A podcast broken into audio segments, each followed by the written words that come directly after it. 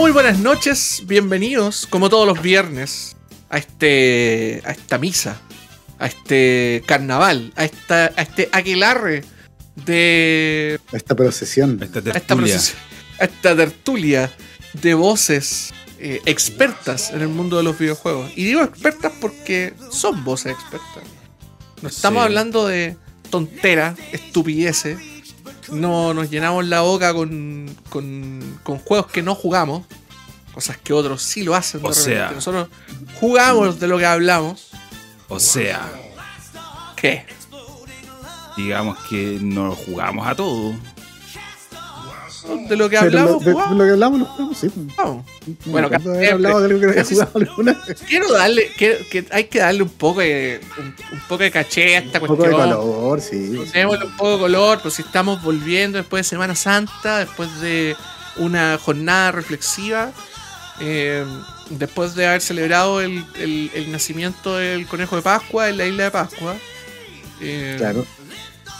Venimos de vuelta sanos. Comió eh, huevito, amigo, ¿no? Redimidos, sí, por supuesto. Por supuesto. Sigo comiendo huevos. Eh, no se acaban, esos son permanentes, duran millones de días después de que se termina la Pascua. Pero bueno, cosas que pasan. Venimos ahora de manera reflexiva, ya venimos cambiados, pasamos por todo el proceso Domingo de Ramos, la semana reflexiva de Semana Santa, Viernes Santo comimos pescado para seguir manteniendo la tradición cristiana y, y el domingo nos regocijamos con, el, con la vuelta de nuestro Señor Jesucristo. La pregunta que yo les hago: ¿reflexionaron? No. No, yo no reflexioné nada. Fui al casino, de hecho. Pero, pero, pero, Hice todo lo contrario a reflexionar. pero a lo mejor en el ca- a lo mejor en el casino, casino. ah, había un espacio para reflexionar. Por ejemplo, No, reflexionar no. lo siguiente: ¿sigo gastando plata? Ah, claro, claro, claro, claro. Es que tampoco tuve ese espacio porque solo gané. Solo gané. Solo hubo ga- ganancia en mi vida. Como decía Charlie Chin, winning. 100% winning. Eh, bueno, después de este, de, de este- de esta pequeña dislexia eh, mental, bienvenidos al Voscast número 73. Hola, Eh, bienvenido ¿cómo a todos. Que Cada día a más viejo. todos. ¿Cómo están, amigos? Bien, Bien. bien. Reflexivo todavía después de la Semana Santa. Oye, hablando de reflexivo, el abuelo reflexionó tanto que ahora está en 4K. Exacto. Yo pensé No, que eh, te iba a quedar en la, te iba a quedar sin la K. Dije, reflexionó tanto que está en No, cuatro. pero Ay, no. Pensé que, no, pensé que te iba a quedar en No. eso. Te confundiste. Eso es genuflexión, no reflexión. bueno. Ah, ya. Sí, no, tenés razón, tenés razón. Pueden Te confundiste de palabra. que llegó la, el, el aditamento por Sí, el, por el el cual por la gente, los, los fans de este programa eh, Los fans del abuelo, de hecho. y los fans del abuelo costearon, Pagaron. pagaron, básicamente. Sí. Sí, le entregaron sus hermosas donaciones que recibimos a través del coffee que ustedes pueden ver acá abajito. Y eh, gracias a eso hemos mejorado en un La puesta hemos en escena. Le, hemos cam- le hemos cambiado en 180 grados la, la, la Ahora sí, un podcast digno. a nuestro, a nuestro amigo Andrés. Yo ahora estoy notando qué es lo que tiene detrás de él. Cuando lo ve. veía en el encuadre, yo ve, atrás sí. de él veía, weón, nada. Era como una weá, una mancha borrosa, weón. Y ahora, para la gente, obviamente, que lo está, que lo está viendo en YouTube, eh, no así para la gente que lo está escuchando en Spotify, que claramente no, lo va a ver, pero ahora el, este caballero está presente, totalmente presente, y se le ven hasta, la, hasta las canas de la barba, se le ven a mi amigo. Sí. Lamentablemente. ¿Por qué Pero quiero, dar- lamentablemente? quiero darle las gracias a la gente por, por la colaboración por la cámara, porque está realmente buena y, y ayuda al programa. Ayuda a que sigamos creciendo. Así que Sí, muchas gracias. por Muchas permitir gracias. mostrar ese bello rostro, Sí. ese rostro eh, eh, nórdico, varonil, ponerlo frente Ta- Estaba pensando en usar una máscara. ¿Sabes que hay como una tendencia de usar la máscara de Spider-Man en los streaming? ¿En serio? Sí, de hecho, hay un, ay, bueno, hay uno que es el Spider Culé. Que es un weón que habla del Barcelona. Y es bueno, terrible. Tiene una canción que es terrible. Spider culé. Sí. Que cada vez que pierdo el personaje me pongo a ver los youtubers catalanes porque me dan risa. es, como, es como escuchar la magia azul. Eso. Claro, es Eso, como escuchar la magia azul, es del lo mismo. Atlántico. Sí, sí, Ya. sí. Perfecto, perfecto. También, el mismo también nivel escucho los, también escucho los podcasts del Manchester United cuando. Los del Así Liverpool los escucháis, ¿no? Sí, Porque como tú eres hincha del Liverpool. Sí, p- sí. Todos, The Redman, The Red Army. Hay varios. De hecho, Esa, español. es otra.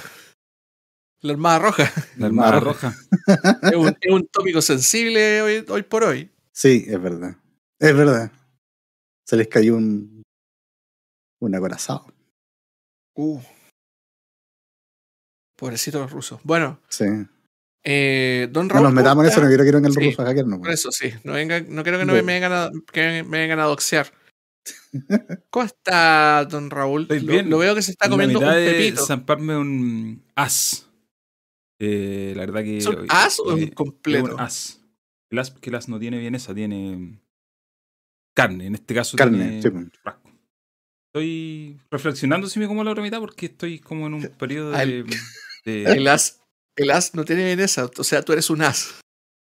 Oh, Oh, que quinto medio. sí. Octavo básico, octavo básico, salud por eso. Oye, salud. Antes de dar cualquier declaración, a la gente que nos está escuchando en vivo, le quiero pedir, por favor, que si el audio no está muy bien o hay algunas cosas, que- alguien que se escucha más fuerte, más despacio, que avise, porque yo no lo puedo monitorear. Y así hago la corrección correspondiente Sí. para que se escuche como fino. No haya alguien que esté. El otro día nos pasó que había un volumen más despacio. Y yo, no, no monitoreo, me cuesta monitorear en vivo porque estoy haciendo, levantando el programa. Entonces, em, Así que cualquier persona que esté en vivo escuchando esto y quiera ayudarnos, se lo agradecemos. Ahí nos puede escribir, oye, este está más, más despacio. Hice una configuración nueva, he estado cambiando, he estado investigando en el mundo de la producción streaming, ya para llegar a, a cosas más, digamos, para salir de lo básico. Y hay, es, es un mundo, bueno, Norman debe cachar más que yo. Es un mundo. es un mundo lo que hay detrás de, de producir programas por internet que de repente parece súper sencillo. Básicamente levantar un, un OBS y, y fue. Y no, es, es mucho más. Si quería hacer algo que se vea y se escuche decente al menos, pues si quería una cuestión Con- tuja, da lo mismo. Convengamos que tampoco igual lo estamos haciendo con el vuelto al pan. O sea, No, no, no. igual tenemos buenos micrófonos, buena iluminación. eh, hay, hay, se Hay, nota hay, un al- cierto- hay algún. Sí, un Sí. cierto esfuerzo de producción que de repente uno no lo ve tan seguido en, en, en otros productos audiovisuales. No digo el mundo de los videojuegos porque me he dado cuenta que en, en- en la gran mayoría de los casos se nota cierto, Sí. cierto cariño en este, en este mundillo, porque obviamente los streamers Son- se dedican a eso. compran todo, Sí, pues, claro. sí. Te compráis todo el, todo el setup, en el fondo. Te compráis las luces, el micrófono, la cámara, el PC. Y te gastas cientos de chillones de dólares en un equipamiento. Cosa que está de moda. Siempre, siempre se ponen de moda esta- estas cuestiones. Cuando empezaron los youtubers, se pusieron de moda las capturadoras, por ejemplo. Todos los cabros chicos se compraron una capturadora porque todos querían ser youtubers. Y, y era divertido porque eran youtubers a con uno. el- claro. No, y te- eh, o, o, claro, cuando, cuando- pre- estamos hablando de pre-streamers. Cuando se grababan jugando y se grababan con el micrófono Chayanne, ordinario, y puesto aquí en la boca, ¿cachai? Entonces se escucha, se escucha como el orto. Eh, pero tenían su capturadora y todo y podían, podían jugar. Y, y, y luego ellos, varios de ellos se transformaron en streamer, otros lamentablemente se quedaron con un montón de equipamiento que eh, hoy en día no les sirve de mucho. Pero, pero claro, eh, la moda, la moda que uno, que uno de repente que te- te empiezan a seguir los ¿Sabéis niños, qué? adolescentes. y A propósito de esto, es un tema medio topic, pero lo quiero mencionar porque igual es relacionado a lo que nosotros hacemos en general, que tiene que ver con un programa en vivo y comprar equipamiento. Hoy día un amigo, el- mi amigo Luis Miranda, que saludo para él que debe estar escuchando. Sal- Saludos paraguayos. Para escuchas. Saludos para paraguayo. Los paraguayos. Sa- ¿Sabéis lo que eh, me decía? que Porque le comenté lo del, lo del Fifine o Fafine, no sé cómo, el- cómo se dice la... la Fifine. Fifine, la marca. esta. Fine.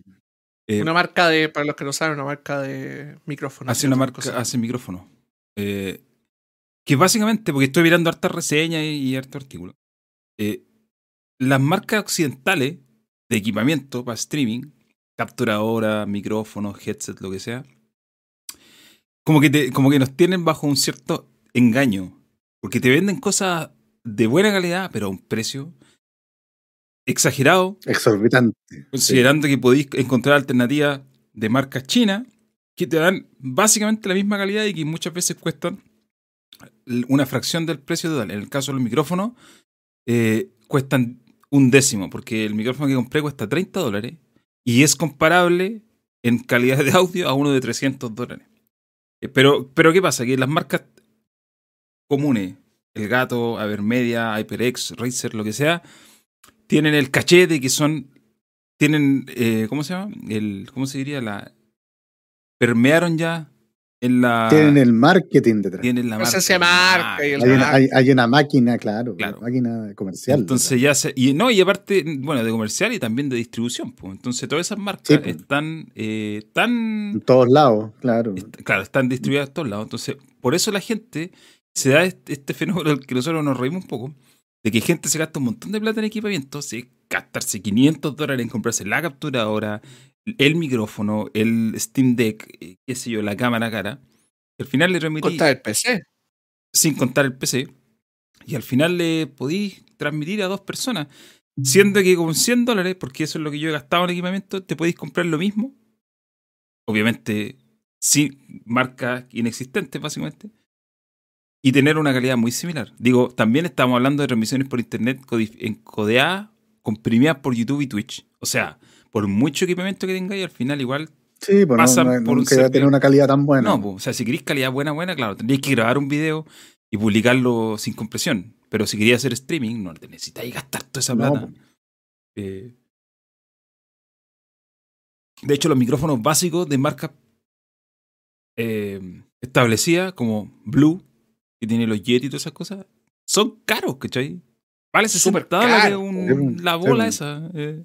Ya, pero para seguir un poco el off topic, un poco no meternos en tema, pero eh, si tú te compras un micrófono como este, como una audio técnica, como un Blue, como etcétera, etcétera, estos son micrófonos que si bien la, la gente lo usa para este tipo de cosas, lo usa para podcasting, lo usa para muchas otras cosas, normalmente se usan para trabajo vocal. Se usan para grabar voces. Este micrófono es, un micro- es la versión USB de un micrófono para grabar voces e instrumentos. ¿Cachai? Es un micrófono profesional, de uso profesional. De una persona que no, no de un niño slash adolescente Estoy que absolutamente está de acuerdo. para dos personas. Entonces, claro, el, en, en el caso de Blue, por ejemplo, tienen el derecho de cobrarte un palo por eso, porque son micrófonos de uso profesional para contextos profesionales que cuesta un mundo que te fallen, que son súper duraderos. Este se ha caído cuántas veces y todavía sigue vivo. No, no, estoy de Em, acuerdo, estoy de acuerdo. Eh, mi punto va más que nada en. Te cobran un montón por productos que finalmente puede, podrían cobrar infinitamente más barato. Eso voy. Porque Blue te podría cobrar mucho Sí, más barato por ese micrófono. Es que yo creo que eso va más para las otras marcas. ¿eh? Yo creo que para las marcas así gamer, Sí, yo creo que eso, esos son los que realmente son usureros. Sí, O sea, un- Razer, sí, ¿cómo se llama? HyperX. El HyperX, por ejemplo, ese que es bonito, tiene luces y toda la onda. Te ha puesto lo que queráis, aquel Fifine con, la, con el logo de HyperX el- y, y ¿cómo se llama? Y que cuesta 100 lucas más caro. yo de esta conversación, por ejemplo, sacaría Audio Técnica. Porque Audio Técnica no es una marca que hace cosas para gamer, ¿cachai? Eh, eh, Da la casualidad que hizo un micrófono USB. Pero su negocio es otro. De hecho, el nombre te digo, Audio Técnica. Son profesionales, Claro. pues, weón. Pero Sí. cuando hablamos de El Gato, por ejemplo, en El Gato Sí, Wave, Gato, ¿eh? ese micrófono es terrible caro para la calidad. Que es buen micrófono, pero loco, 130 dólares, me estáis hueveando. 30 dólares. No. No tiene, no tiene sentido. Bueno, ese era, perdón, No perdón sentido, por el otro, que pasa que hoy día compré otro producto más, chino, obviamente. y cuando llegue como en un mes más o tres semanas más, Compre chino. vamos a hacer un. Quiero hacer una comparativa con este, que ya es un clon, aunque de una marca más establecida como Behringer, pero que es un clon de un Blue. Y quiero hacer la comparativa con otro que no es clon de nada, o sí, probablemente sí, pero es de una marca mucho más. No, y créeme que si ese Fifine tiene buena respuesta, yo me lo voy a comprar ipso facto, loco. ¿Sabéis por, qué me lo- tiro. ¿sabéis por qué me llamó la atención? No por las luces, porque tiene luces, porque es chiquitito. Y de repente este micrófono como que me molesta cuando quiero tipear. Tengo una, una mola encima. No, no. Y aparte, digo, son tan baratas las cuestiones que si salen malos es como, ya, perdiste 20 lucas, 25 lucas. No, perdiste 100, como me pasó a mí con una capturadora de video. El Fifine costó cuánto? 30 lucas. 30 lucas, pero y más encima viene con el antipop. Eh, a mí me pasó con una capturadora de video por la Vermedia, que yo creo que en ese caso es más crítico. Ahí es difícil encontrar alternativas, a pesar de que yo encontré una. Pero ah, yo perdí la esta, la Vermedia que se me echó a perder, y tuve que gastar 160 lucas ¿Te la volviste a comprar? comprarme la misma, ¿cachai? Y eso que me la compré en Amazon, porque a la hora que me la compro acá, 230 creo que cuesta. No, te pega el manso palo, Mm. tal cual. Y ahí no hay tanta alternativa, porque lo otro es No. comprarte la, la versión china que tiene más latencia que la cresta. Po. Bueno, de hecho, sin ir más lejos, tengo la versión china. La voy a mostrar aquí para la gente que está Pero si viendo. te la he comprado. Pero esta no tiene latencia. Lo- lo- el único problema que tiene esta es que, a pesar de que dice que captura 1080p 60, en realidad captura 1080p 30. Y el, 30. tenéis que dar, ponerla a 720p 60 y de ahí hacer un rescalado. Pero igual, a final del día, si vais a poner un video en YouTube, Ya tiene, ¿para qué? la diferencia no- eh, va a ser muy. No te voy a complicar Ínfimo. la existencia, tal cual. Bueno, Tal cual. bueno. Bueno, como ustedes bien saben, el- la semana pasada dejamos pendiente una conversación acerca de, de, este, de esta franquicia maravillosa que nos gusta a todos nosotros. Que la- empezamos a comentar acerca del, de, de Lego Star Wars y de la Skywalker Saga que había salido hace, hace dos semanas y eh, nos quedó pendiente toda una generación de juegos de Star Wars que prometimos que íbamos a tocar en una segunda parte y para que zanjemos ese tema de este eh, de una vez por todas vamos a los vamos a tocar ahora.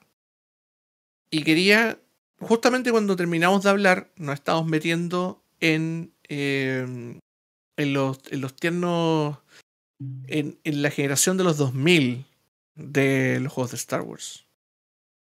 Porque empezamos a hablar de KOTOR, empezamos a hablar de los, de los, de los primeros, de los primeros juegos de EA de, de Star Wars, empezamos a hablar de Republic Commando, de todos los juegos que, uno, que, que por ejemplo, yo jugaba cuando estaba en la, en, en la media, eh, que fueron, fueron como de esa, de esa generación donde explotó el PC, en el fondo, donde el, donde el PC era ley, el, en todo ese periodo de los 2000. Sí, por ese tiempo había, había, había una diferencia muy grande entre las consolas y el PC.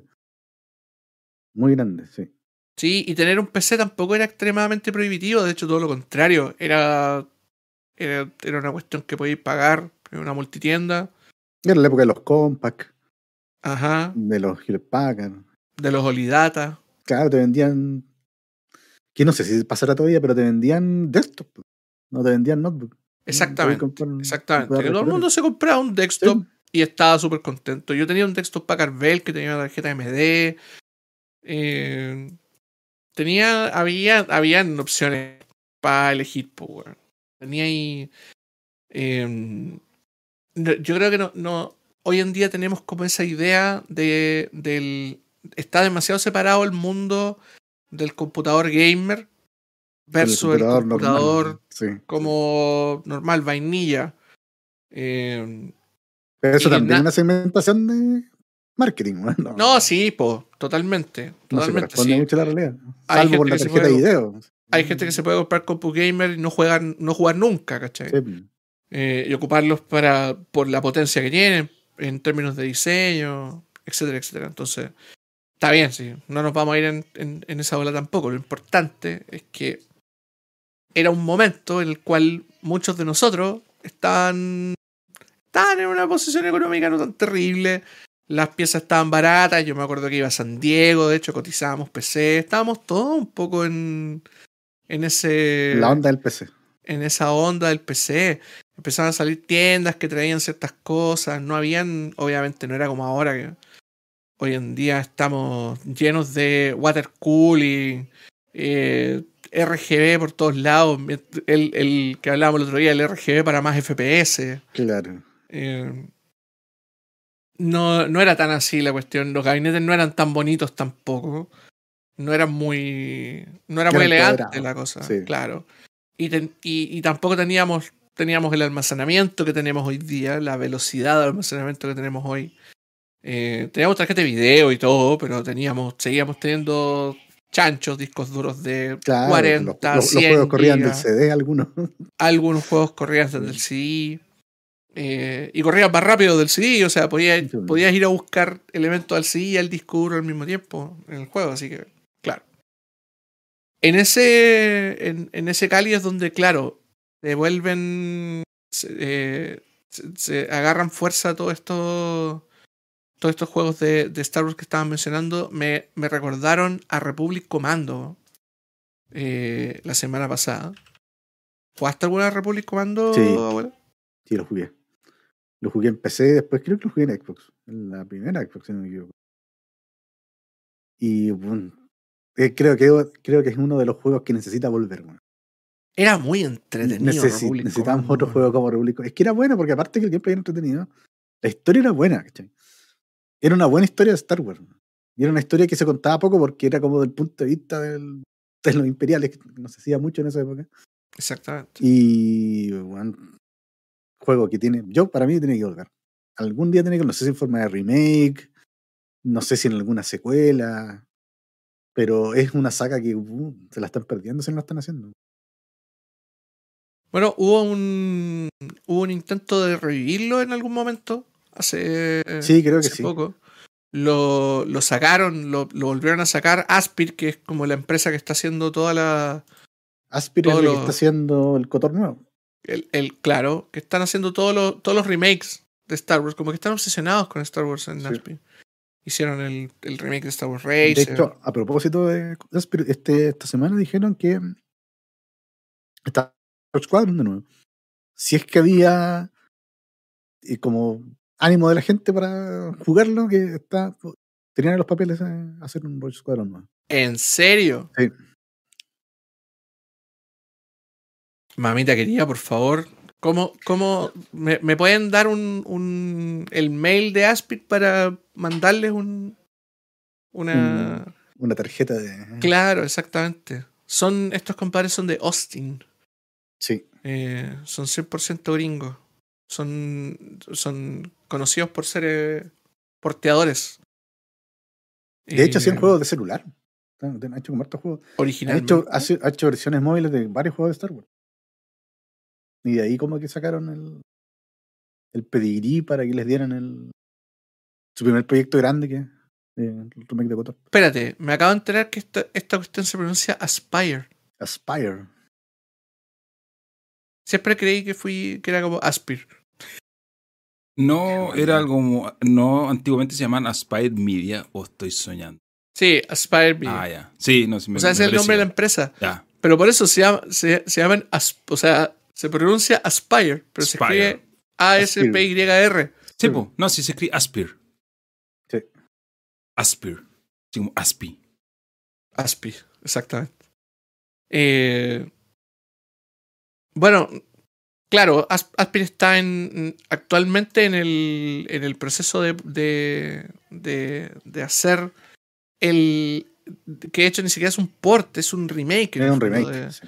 Un remake de Kotor, que lo estuvimos comentando al final del podcast pasado. De hecho, si quieren lo, eh, lo pueden escuchar Lo- después de sí. este. Eh, donde en el fondo pensamos en cómo podía ser este revamp. Cómo, cómo se podía transformar en un. En, cómo se podía cambiar para actualizarlo un poco, porque está un poquito dated.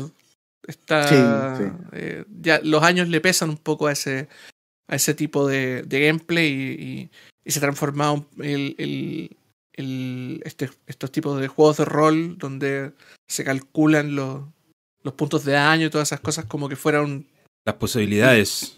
claro, como que fuera Claro. literal un juego de, de lápiz y papel, eh, han pasado un poco de moda, se han, se han vuelto muy nicho últimamente. Em, así que hay que ver qué hace, qué hace Aspir con esto. Yo creo que todavía tengo mi, mi. Soy un poco escéptico, quiero ver cómo les queda.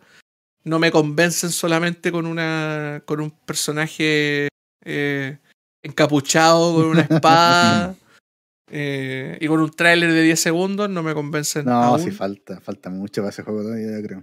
Quiero, quiero ver un poquito más. Por suerte ese juego va a salir en PC5 y en PC, así que eh, va, No lo, va vas, haber la no lo vas a de- jugar. Lo voy a jugar Ah, en pues si PC. tienes PC, ¿verdad? Sí, pues. Lo voy a poder jugar en PC. Eh, y si no, también está la- el, el- el port en Switch y Del las original. miles de y las miles Sí. del original y las miles de versiones que hay del original. Eh, eh, hay, como decía el abuelo, hay versiones para móviles. Se puede jugar en Android Sí, y en, y Android, en, y en, eh, iPhone y iPad. Bueno, sin ir más lejos, Kotor es básicamente, y lo hablamos alguna vez en otro episodio, Kotor es básicamente la semilla de Mass Effect. Claro, sí. Es, es el origen, es el Inception, el origen, Sí, pues. como Totalmente. la película aquella. La idea nació de ahí. Es, es la Incepción, exactamente. Como estos compadres quedaron ya. Listos ¿Cómo hacemos nuestra Space después- Opera? Ah, así la hacemos. Esto es. Claro. Bueno, es un, es un punto de inflexión para dos empresas, eh, eh, no solo para no solo para Bioware, eh, para Obsidian también. Para Obsidian los también, que- sí. Sí. los- como comentábamos la semana pasada, los que desarrollaron eh, el Kotor 2 de Seed Lords. Eh, pero quiero volver un poco al, al, al Republic, Republic. Commando, eh, no para hablar directa, o sea, precisamente del, del, del Republic Commando en particular, sino que como de ese, de ese periodo.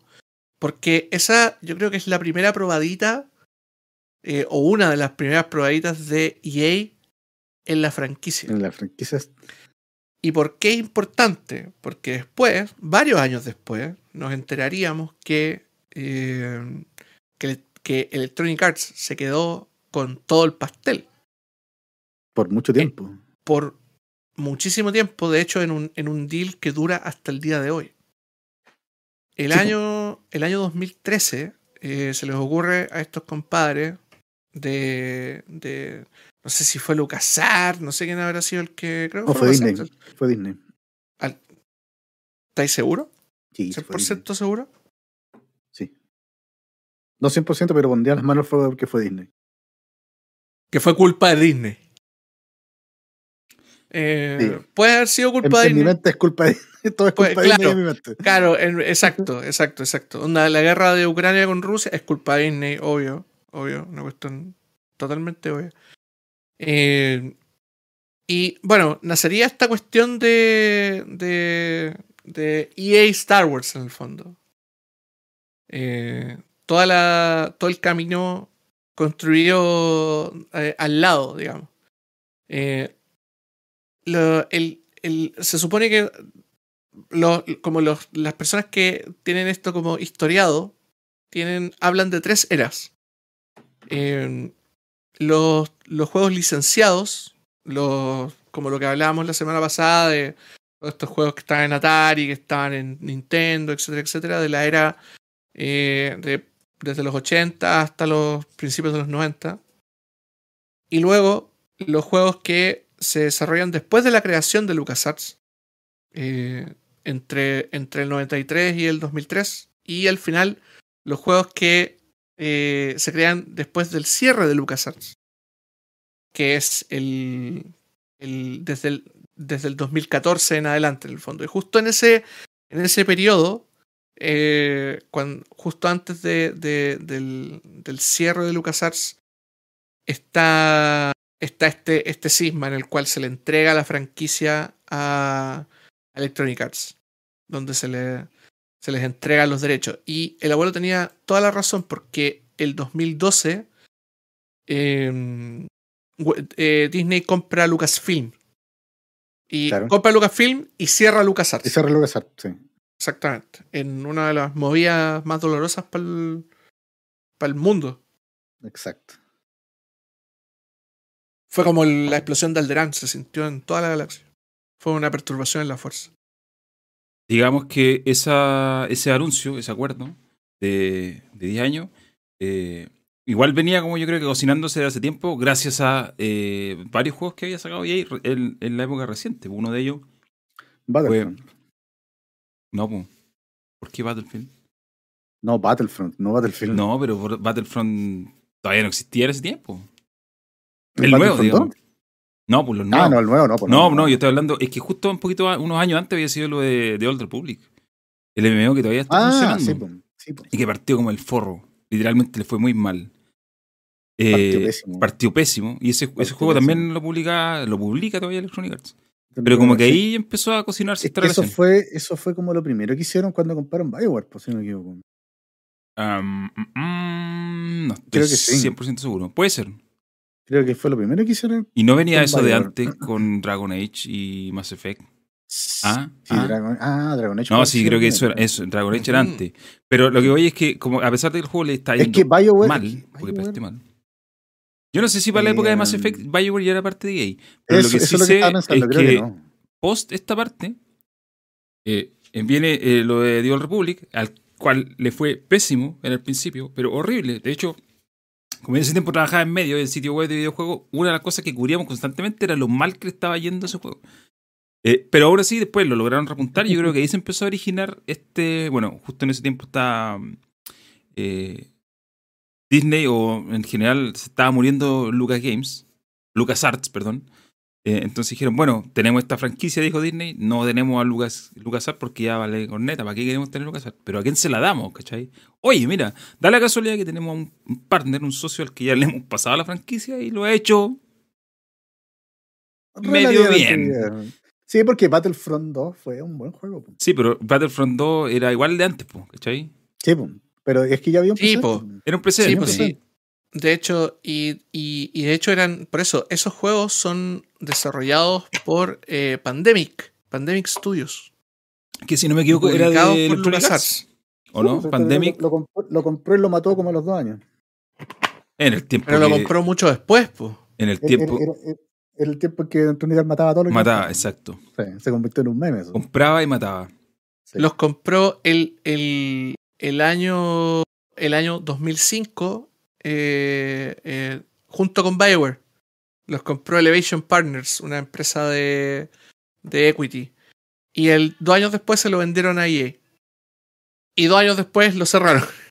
El Pandemic, en este caso. Sí, po, Pandemic, sí. Eh, y claro, el, el- justo antes de eso, justo antes de la, de la, de la compra, habían sacado estos, estos dos juegos, Battlefront y Battlefront 2, que son los Battlefront originales. Los, claro, los originales, no los que vinieron después, Los que vamos a llegar a clásicos. eso ya después. Sí. Pero los eran clásicos que, esos. que por, por lo demás son, yo, yo creo personalmente que son de los mejores juegos de Star Wars que hay. Son, eh, especialmente el Battlefront 2. Battlefront 2 es una joya de juego, una joya que me, me, me da rabia, de hecho, que, que, que EA haya ensuciado el nombre Battlefront con los que vinieron después. Con los que vinieron después. Que no son malos juegos, pero no son el Battlefront 2, po, weón. Era un juego Battlefront 2 entretenido. original no tuvo como un remake. ¿O pensaron hacer un remake? O un remastereo. No, creo que no. Yo ¿No? recuerdo que había un Battlefront 3 como ahí Ah, que había como una. Claro, como la posibilidad de hacer uno tercero. Mm. Lo cancelaron, de lo hecho, cancelaron. Fue el. Battlefront 3. Lo cancelaron porque supuestamente eso lo iba a hacer Pandemic Studios también, ya, ya como parte de EA, y lo EA le dijo: No, no, compadre, Mira, no lo vamos a hacer. ¿Qué, ¿Qué fue lo que hizo Pandemic que lo condenó a la muerte? Ser parte de Electronic Arts, Mm, Sí, eh, básicamente. Pero, pero dentro, dentro de eso hicieron un juego y le fue mal. Pero no me acuerdo cuál fue, weón. Eh, pueden ser algún, merc- algún Mercenaries, puede ser eh, eh, el Saboteur, El Saboteur el fue el último que hicieron y le fue puede ser el que cancelaron de Batman, que iban a ser supuestamente ellos ten- iban a hacer un juego con el del Dark Knight. verdad, estaban haciendo el juego del Dark Knight. Y finalmente no terminaron nada. Pa- para consola, porque hubo un Dark Knight para celulares que lo hacía esta empresa Gameloft. Eh, Gameloft, exactamente. Eh, Puede, puede haber sido el sabotero, ¿eh? El que fue. Pues fue el último que hicieron. el saboteador saboteó la empresa, Sí. claramente. fue saboteada, Fue exactamente. saboteado. Eh, A ver. Igual había un, había un ritmo bien interesante de, de juegos en ese tiempo. Estamos hablando de los 2005. Eh, yo creo que eh, esa fue la, la- el periodo que yo más disfruté de los juegos de Star Wars. Eh, Mercenaries 2 lo jugué en la Xbox 360. ya se estaba acordando del, Sí. de Mercenary, el abuelo. Porque imagínense, KOTOR 1, 2003, KOTOR 2, 2004, eh, Battlefront 2004, Battlefront 2, 2005 y Empire at War 2006. ¿Se acuerdan de Empire at. War o no? Sí lo cacho, pero nunca lo jugué. Ya, Empire at War era. Fue, fue uno de los primeros intentos de hacer un puente entre el episodio 3 y el episodio 4. Con el episodio Ya. 3 eh, calentito, digamos. Sí, pues había salido. es- ah, ¿Qué año fue el episodio 3? ¿El 2003? El episodio 3 salió en 2005. 2005. Ah, sí. cerquita. 2005, exactamente. Empire at War es del 2006. Es del que estoy viendo acá. 2006. Entonces les decía, es- eh, era, era súper calentito. Y además era un juego de estrategia, Sí, güey. po. Eh, Oye, pero igual era un buen juego, era un súper buen juego, weón. sí, era, era bastante, bastante buen juego. Tenía. Me tenía pedía harto. Yo me acuerdo, yo que me corría re mal en el computador, weón. Por eso no jugaba mucho. que te corriera, weón. Sí, sí. Era un juego súper demandante con las especificaciones del computador. Y absolutamente, como que usaba unos shaders y, una- y unas Sí. cuestiones que hacían que el computador se fuera así al Pero carajo. se veía bonito para su época. Yo creo que incluso ahora se ve bonito juego. Eh, habría, habría que ver, porque igual está. Ha pasado harto tiempo, po, weón. Sí. Pero como que lo, lo recuerdo eh, como un juego bello, ¿cachai? Así como, como que estaba bien logrado. Eh, la campaña era interesante, era como de. Era súper abierta, igual, no, no tenía. No te tomaba tanto de la mano, de hecho era un juego bien difícil.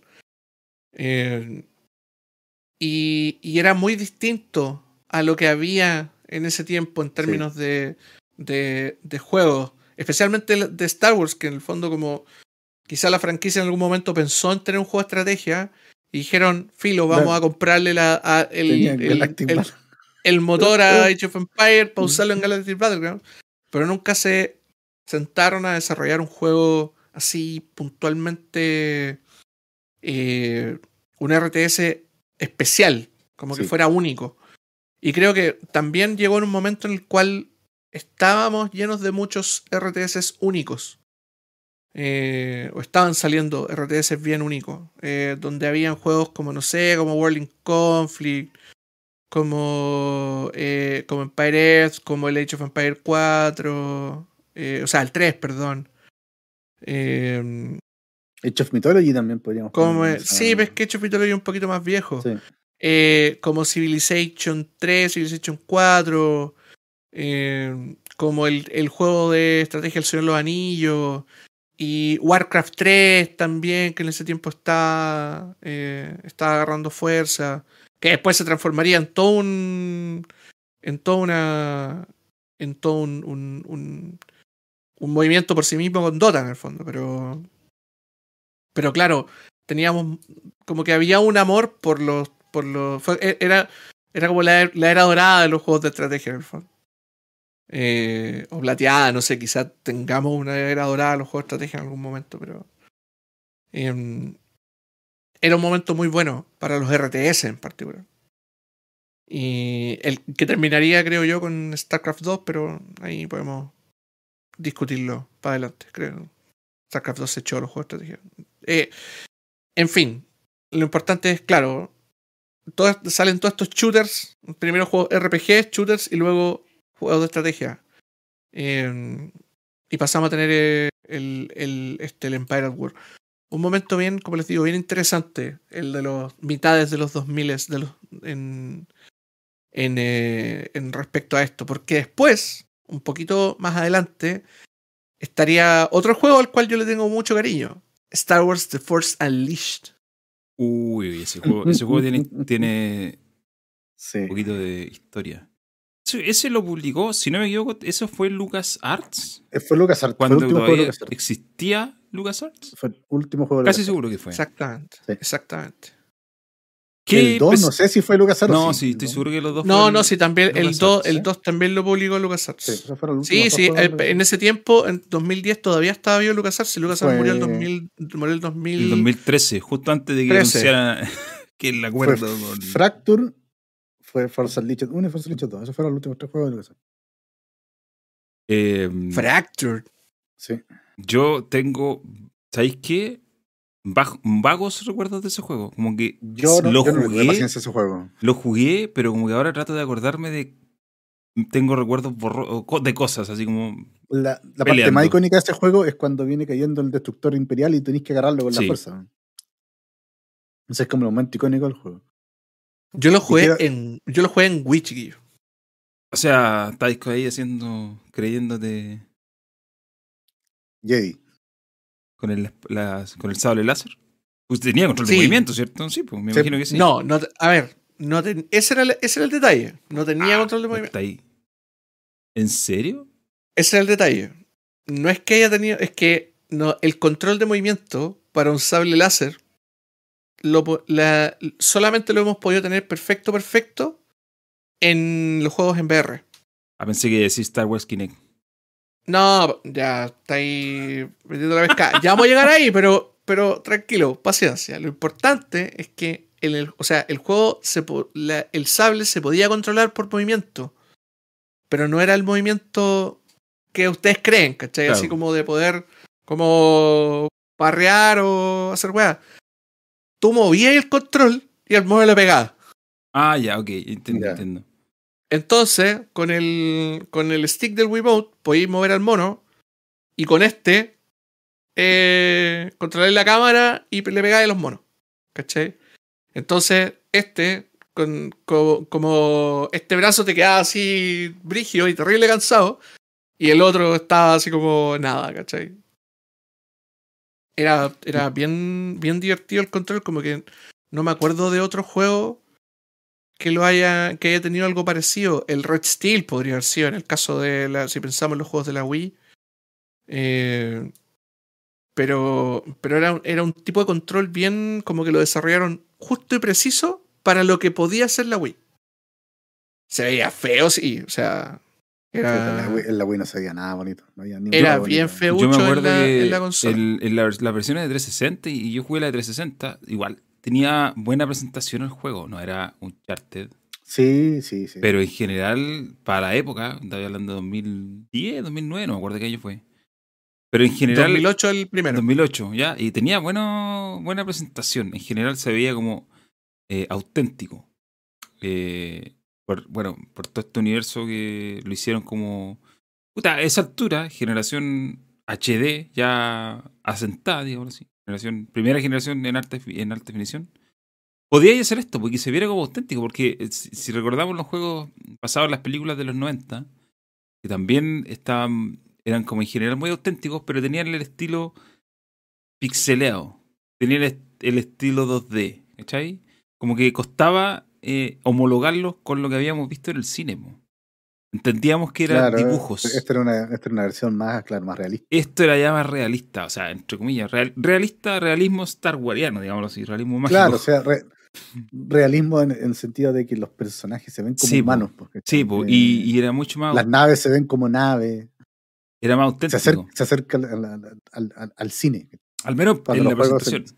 Al menos en la Sí, presentación. porque si pensamos en, lo- en- en los juegos de las películas, eh, especialmente de las, de las precuelas, que justamente eran en, en- Hay que entender que las precuelas salieron entre el 99 y el 2005, entonces estamos justo en un, en, un periodo donde también se hablaba harto de Star Wars.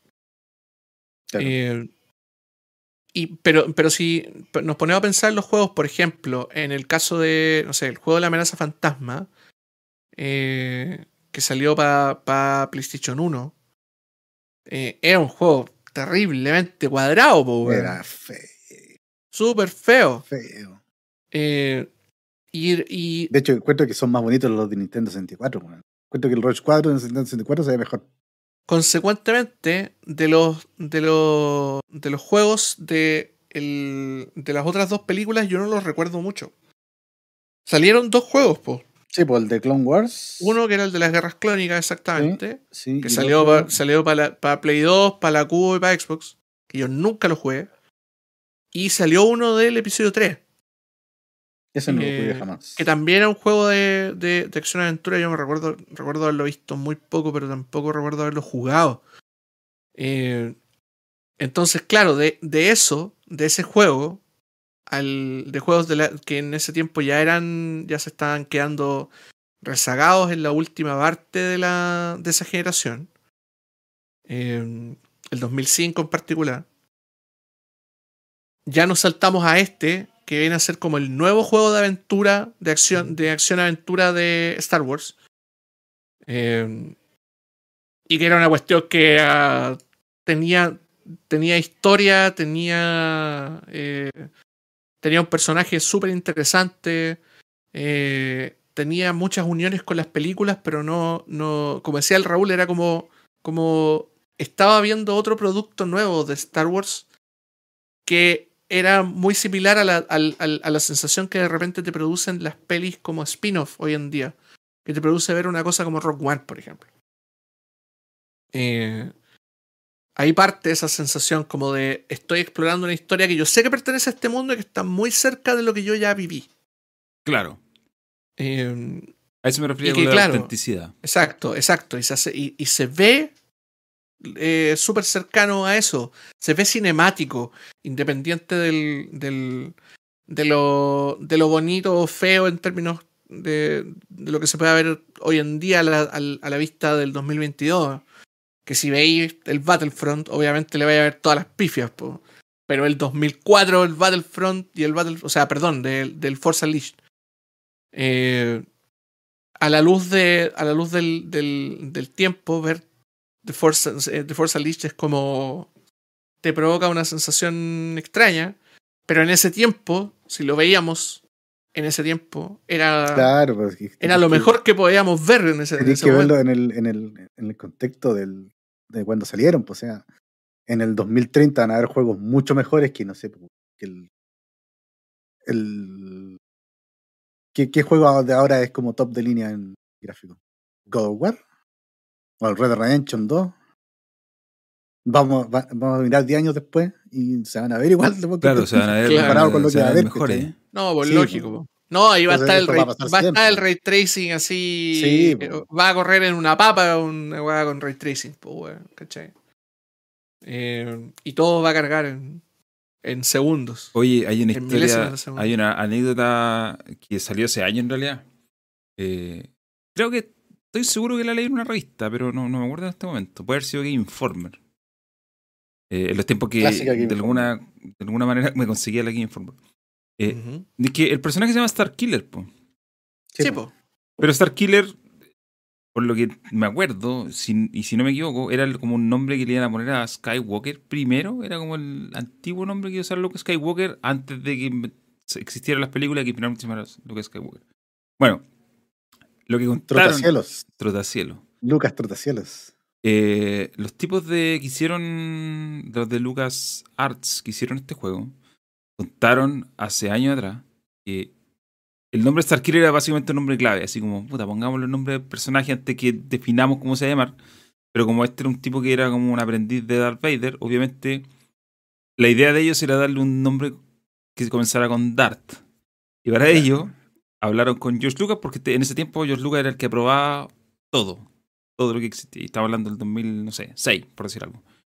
Entonces hablaron con George Lucas po, y le dijeron, oye, queremos que el personaje, dado su contexto, se llame Dart algo. Y George Lucas dijo, ok, y dio sugerencias de nombres. y aquí viene lo, lo anecdótico, porque la que cuenta, la anécdota, estoy leyendo el, el- el- el- artículo de la época. Está, está- dice aquí que estaban en una reunión de desarrolladores, ¿cierto? Tirando lluvia y de todo. Entonces llegaron a ese punto y, y Lucas dio sus nombres, po. Y propuso Dart Insanius o Dart Iki. Iki escrito como I-C-K-I. Entonces los tipos dicen Iki. cuando Iki. Así como pegajoso, como. Claro. Ah. Entonces los tipos, eh, un, un compadre aquí relata, dice, él dio, a- dio el nombre de Dark Iki y Dark Insanius. Y hubo una pausa en la reunión en ese momento. Como que toda la gente estaba esperando que George Lucas dijera, no, si estoy bromeando. Pero nunca lo dijo. Porque no era broma. Eran sus nombres. Y al final la cuestión quedó ahí. Porque fue como, loco, no podemos usar estos nombres. Y, finalmente terminaron usando el nombre de Dark Killer. O sea, perdón, de Star Killer para el personaje. Pero las propuestas de George Lucas eran Dark Iki. Eh, y la cuestión es que mucho se habló de que George Lucas había, se había metido en el desarrollo de este juego, pero en realidad no se metió mucho, más allá de seguramente dar su aprobación para ideas o cosas así. Pero no, no fue muy partícipe. Pero uno de sus grandes aportes fue decir que el personaje se podría llamar Dark Iki. Igual Dart Insanius está súper bueno. Sí, pero igual es un- como, igual es como, no sé, igual me suena como un poco ridículo. Me gustaría ver un, un, un ¿cómo se llama? Un, un Lord Sith que se llame Dart Insanius. Dark Insanius, no, igual es como... En honor a las malas decisiones de, de George Lucas. Yo recuerdo que el, el Force Unleashed, el primero, le fue bien. Fue como en general tuvo buena recepción. eh, me imagino que debe haber vendido bien. No, voy a mirar aquí. no. Em, pero creo que el segundo fue. El segundo yo no lo jugué. Y creo que el segundo no le fue tan bien. Si mal no recuerdo. Creo que el segundo. Sí, lo, lo que pasa es que el, el, el gran problema que tenía el Force Unleashed, el 1, eh, era el diseño de niveles. Y es que el, este tipo de juegos, uno, por ejemplo, no sé, en el caso de. ¿Se acuerdan que en ese, en ese tiempo igual está. Ya, ya, ya habíamos sacado harto, por ejemplo, no sé, pues, tres God of War. Eh, y, y por lo tanto ya había. Ya había un cierto, un cierto apego por juegos de acción y aventura en tercera persona que pudiesen innovar en términos de gameplay. Porque el God of War, la gracia que tiene es que es un machacabotones, mm, pero de cuando en cuando cambia Claro, te la- tira. el ritmo del juego y te hace otras cosas. eh, y los- el diseño de los niveles es un poquito diferente. Yo no lo pondría como el ejemplo perfecto de un de una de un tipo de juego innovador eh, como increíblemente innovador en términos de cómo cambió el paradigma de los juegos de acción y aventura, pero forma parte del, del- de la historia en el fondo. O sea, es, uno, es un ejemplo atingente para, este, para esto en particular. Y pasa que el Force Unleashed no era tan así, era un poquito más, estaba un poquito peor diseñado. Era un poquito más fome. Y, ¿Era más y- plano, y era- quizá? Sí, era muy machaca, ma- Sí. machaca nomás, ¿cachai? No tenía una. Un, si bien tenía algunos elementos con cinemática, con eh, Quick Time Events y esas cosas típicas de los juegos en ese tiempo, de- del diseño de juegos de acción y aventura en tercera persona, eh, no era. No lograba, digamos, romper el, como que llegaba muy tarde en el fondo, como que el timing de, de esas cosas era, era muy tarde y muy poco variado. Entonces era un juego repetitivo. Eh, y no era tan largo, de hecho, era bien cortito. El, el, el 1. Y resulta que estos compadres cuando diseñan el, el, el, Forza Unleashed 2, eh, hacen, hacen, ¿cómo se llama? Eh, eh, porque ya, voy a spoilear el juego para los que no lo han jugado. A esta altura, 12 años, amigo. A esta altura del partido Sí. ya, ya es, muy, es, es muy terrible. En el 1 se muere el Starkiller. Y, y, entre comillas, gracias a la muerte de Starkiller, se forma la Alianza Rebelde. Y en el 2 clonan al, al Starkiller. Clonación que por lo demás eh, pon- pondría sobre la mesa el tema de la clonación en Star Wars que después, muchos Sí. años después, generaría un problema. Eh, pero, pero claro, en el fondo el Vader quería crear el aprendiz perfecto y, y este clon, que supuestamente era el perfecto, se escapa. Eh, y el. Y, y es lo mismo, en el fondo, es el mismo Starkiller. De hecho, tiene sus memorias, es muy raro. Entonces, eh, la construcción de la- del, del juego ya partía de, de, de, de ya sentarnos en la misma base. Y lo hicieron idéntico al primero. O sea, era igual de aburrido, igual de repetido, e igual de corto. Entonces, Siguiendo la historia, era un clon, básicamente. Claro, pero, pero, pero por último, dale un. Dale una cosita, bo. Claro, o sea, un- para eso para acá ya el juego tendría que haber evolucionado un poco. Ya había Claro. otras cosas. Dale, entrégale algo más, cosas, po, pues, weón. claro. Entrega algo más, no sé, pues dale un. O, o como arregla, mejor dicho. Eso yo creo que, que, que podría ser la, el- la mejor definición. Arregla los problemas que tenía el primero, ¿cachai? Diseña lo mejor, tráete a un weón, a un buen diseñador de niveles, ¿cachai? Una persona que de verdad haga que esto, que el, el proceso, el, el, el pacing del juego sea más interesante para la gente que lo está jugando. Eh, eso no quitó que, que, que mucha gente lo jugara igual. Yo, de hecho, como eh, ya había jugado el 1, quería jugar el 2, ¿cachai? O sea, no, y fan de Star Wars, lo jugáis igual. Pero, pero te deja con una sensación como de gusto a poco, en el fondo, como que pudieron haberlo, haberlo cambiado. Es como, ya jugué el 1, ¿para qué voy a jugar esto? Son... eh, y, y, y por lo mismo, por, por lo que comentaba el Raúl, que en el fondo no. O sea, por esto mismo. Sí, pasa que este juego pasa sin pena ni gloria.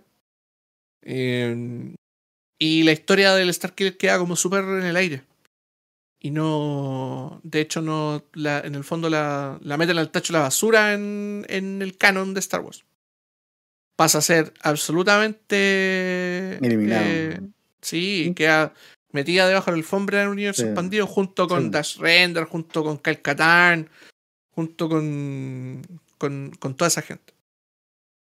Eh, antes de pasar al, al, al, a la- al espacio EA, el- donde ya vamos a ponernos un poco más polémico, eh, quiero hacer una pausa comercial y a la vuelta de esta hermosa y divertida pausa comercial, vamos a nos, seguir vamos, nos vamos a la era post eh, LucasArts, porque porque- Post LucasArts. claro. Exactamente. Vamos a ver, vamos a ver dónde empezó, qué pasó y por qué se fue a la mierda. Sí. Por- Tan simple eso. yo no Ya, sería tan vamos a ver- categórico. Ya vamos a Sí, bueno, sí, en realidad. Pausa, pero vamos a comenzar. Si siempre quisiste ir a Japón solo a comer dulces o snacks de los que se venden por allá, pero nunca pudiste ir porque el pasaje es muy caro, bueno, ahora hay una alternativa. kotokotoking.cl Kotokoto King tiene de todo tipo de snacks, dulces o salados, traídos directamente desde Asia. No solo desde Japón, sino también desde China, de Corea del Sur o incluso de Taiwán, un país cuya existencia está técnicamente en disputa, pero ¿para qué vamos a entrar en ese tipo de temas? Mira, si no sabes nada de snacks japoneses o asiáticos, no importa, porque la mayoría son buenos en general. Además, no son ni muy cargados a lo dulce o a lo salado como los snacks que conocemos por acá. Y por ejemplo, hay sabores de papitas fritas bien especiales como camarón al ajo. Uno podría decir que esa mezcla no junta ni pega para unas papitas fritas, pero créanme, son súper buenas. Y lo mismo pasa con los dulces, ¿ah? que además no son tan dulces ni tan hostigosos como los snacks llenos de sellos que existen en Chile. Si nunca probaste los Poki, por ejemplo, que son esas varillitas muy delgaditas como de galletas, en Coto Coto King ahora hay sabor de vainilla, doble chocolate, vainilla frutilla, etc. Pero además de los comestibles también hay bebestibles como los Ocean Bomb, que están en hartas variedades y las latas tienen diseños de personajes de Dragon Ball. Yo no tengo idea de Dragon Ball, pero obviamente un buen pan de Dragon Ball tiene que tener una de estas, aunque sea para coleccionar. Kotokoto King tiene una página web que es kotokotoking.cl y ustedes pueden ahí armar su pedido, comprar directamente en la página y los envíos llegan a todo Chile. Y si ponen el código MetaVoz tienen un 10% de descuento en el primer pedido que hagan. Así que ya saben, Kotokoto King tiene los sabores de Asia en forma de snacks que no tenías idea que te iban a gustar. kotokotoking.cl, no se olviden, todo con K.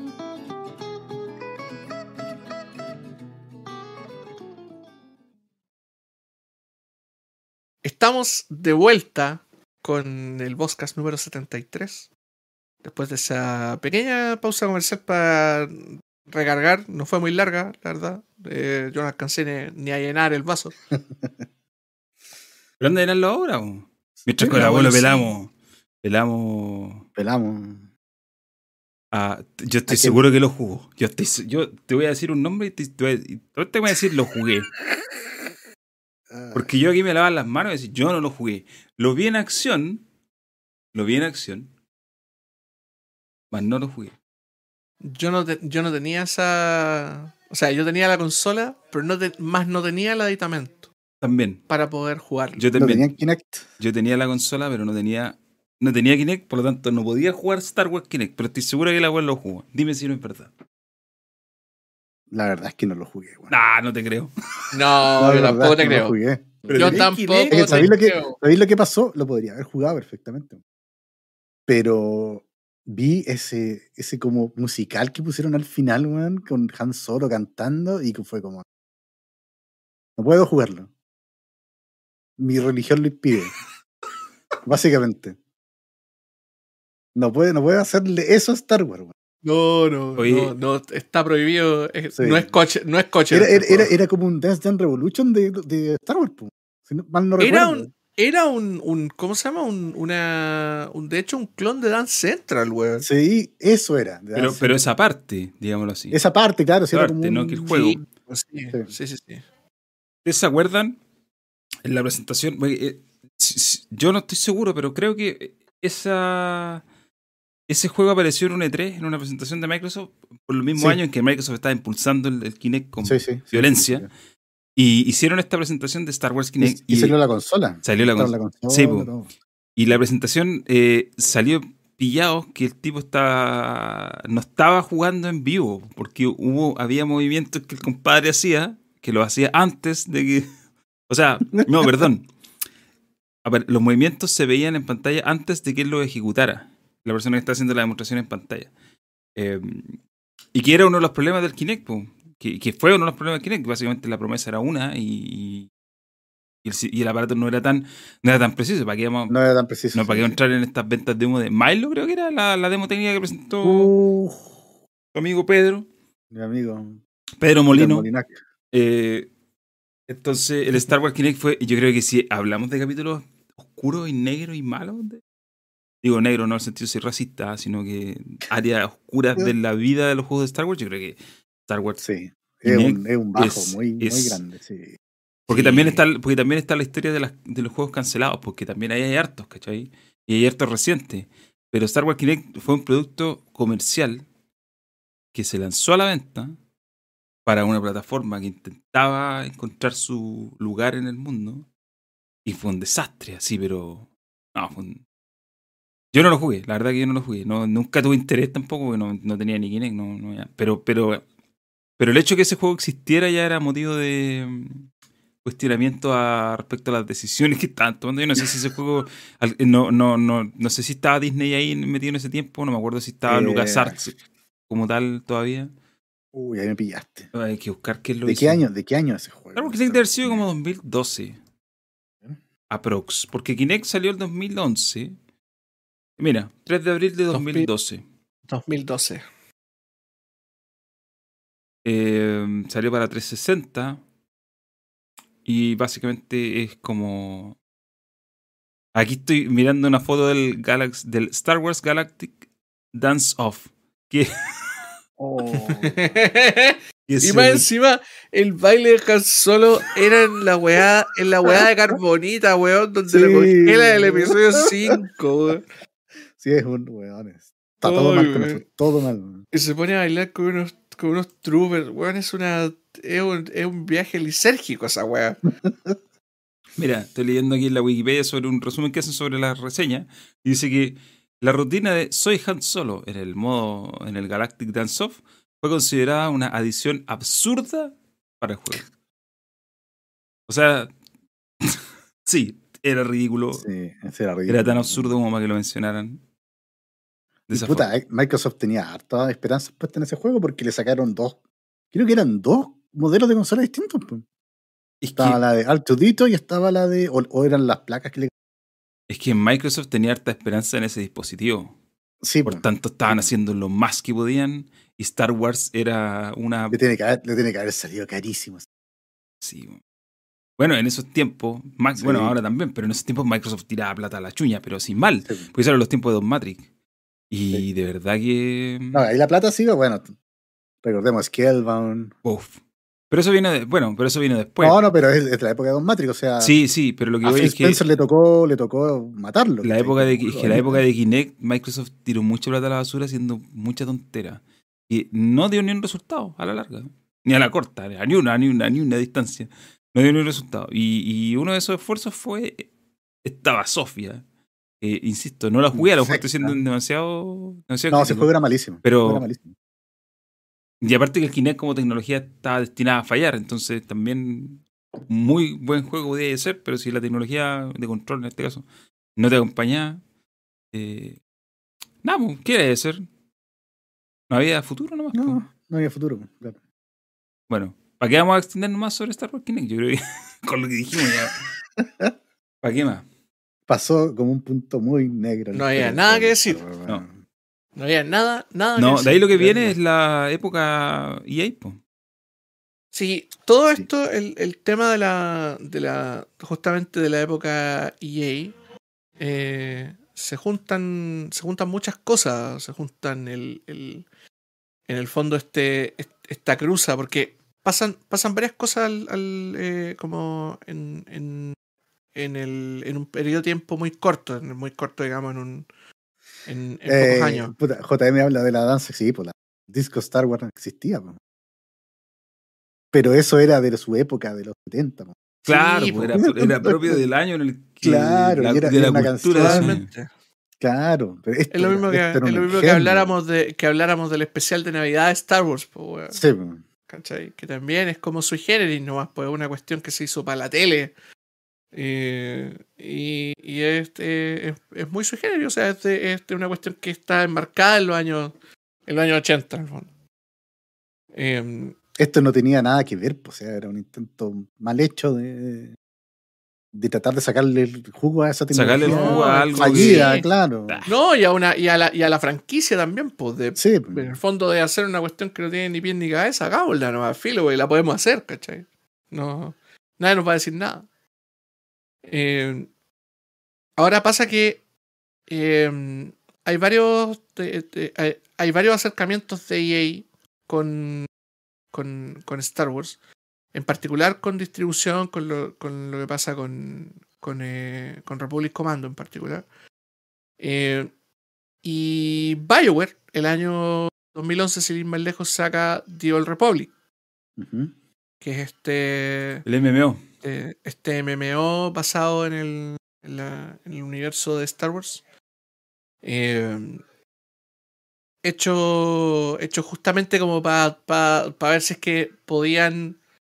Eh, como, como lo digo, esto, esto es básicamente viendo de, otras empresas viendo que WoW se había, se había convertido en una cuestión explosiva y y cómo se llama y dijeron EA, o sea, BioWare dijo como eh, hagámoslo, Todos hagámoslo nosotros. WoW en ese entonces.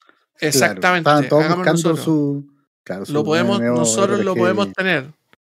Y le y Es que, es que, claro, ahí la, la misma naturaleza de Star Wars te llama a eso, po, ¿cachai? O sea, ¿Qué mejor franquicia para hacer algo parecido que Star hacer un MMO, universo de. Nermo, claro. po. Claro, po, un, un- un universo totalmente grande, eh, que lo entretenido. podía expandir para todos lados, ¿cachai? Es súper conocido. Tenéis una recachada de personajes famosos, tenéis distintas eras. Tenéis, weón, podía hacerlo. Igual, Y igual básicamente. los compadres se protegieron bien. Era obvio que Electronic Arts iba a hacer el intento. Igual se protegieron bien. Y por eso eh, la historia la ambientaron como tantos años atrás que es imposible Claro, que se bien. toque con. Que es la vieja república, claro. Claro, no, no- no se puede chocar con lo que estaban intentando hacer en ese, en ese momento. Pero ese juego partió súper mal. Y, y, fina- y yo creo que muy poca gente le daba. eh, le ponía ficha en el momento. 2012, si mal no recuerdo. ¿Qué salió? Sí. O 2010. ¿Sabéis que a- No, al- salió, el juego salió en el 2010. Lo, que 2010. pasa es que el 2000 lo que pasa es que el 2012 EA dijo, esta weá no está dando plata y lo volvió free to play. claro. Sí.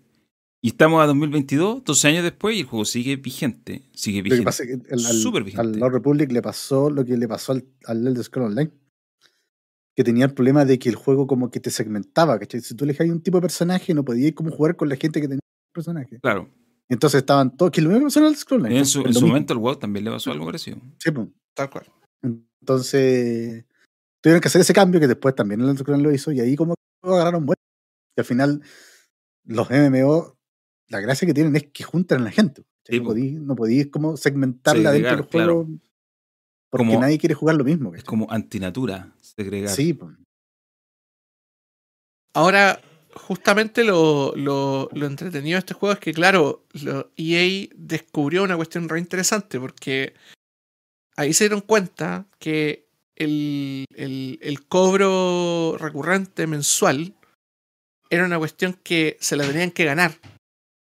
Que no era tan fácil de, de conseguir. Cobrar, claro. ¿no? Exactamente. Eh, y que, y que el, el- el empezar a cobrar de manera mensual, o sea, el, el- el dar la posibilidad de que los jugadores pudiesen experimentar el juego o gran parte del juego gratis y darle el espacio para que se enamoraran del juego y pagaran por él, es una cuestión que es como que, que hasta el día de hoy es como como yo al menos la veo en muchísimos otros eh, en muchísimos otros MMOs que no pudieron conseguir esta, esta este nivel de éxito digamos como el de como el de WoW al final tomaron ese camino ese fue la Sí, ellos dieron la- esta pauta Ahí también Electronic Arts descubrió los loot boxes. po.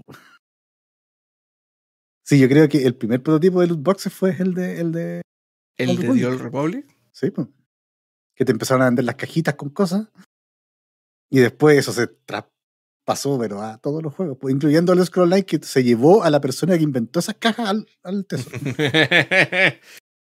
que era un fue un, Un un hijo de visionario puta, ese weón. Otro, un visionario ese weón. otra, otro motivo para agradecer a, a Electronic Arts. Sí. Gracias. Gracias por tener. Claro.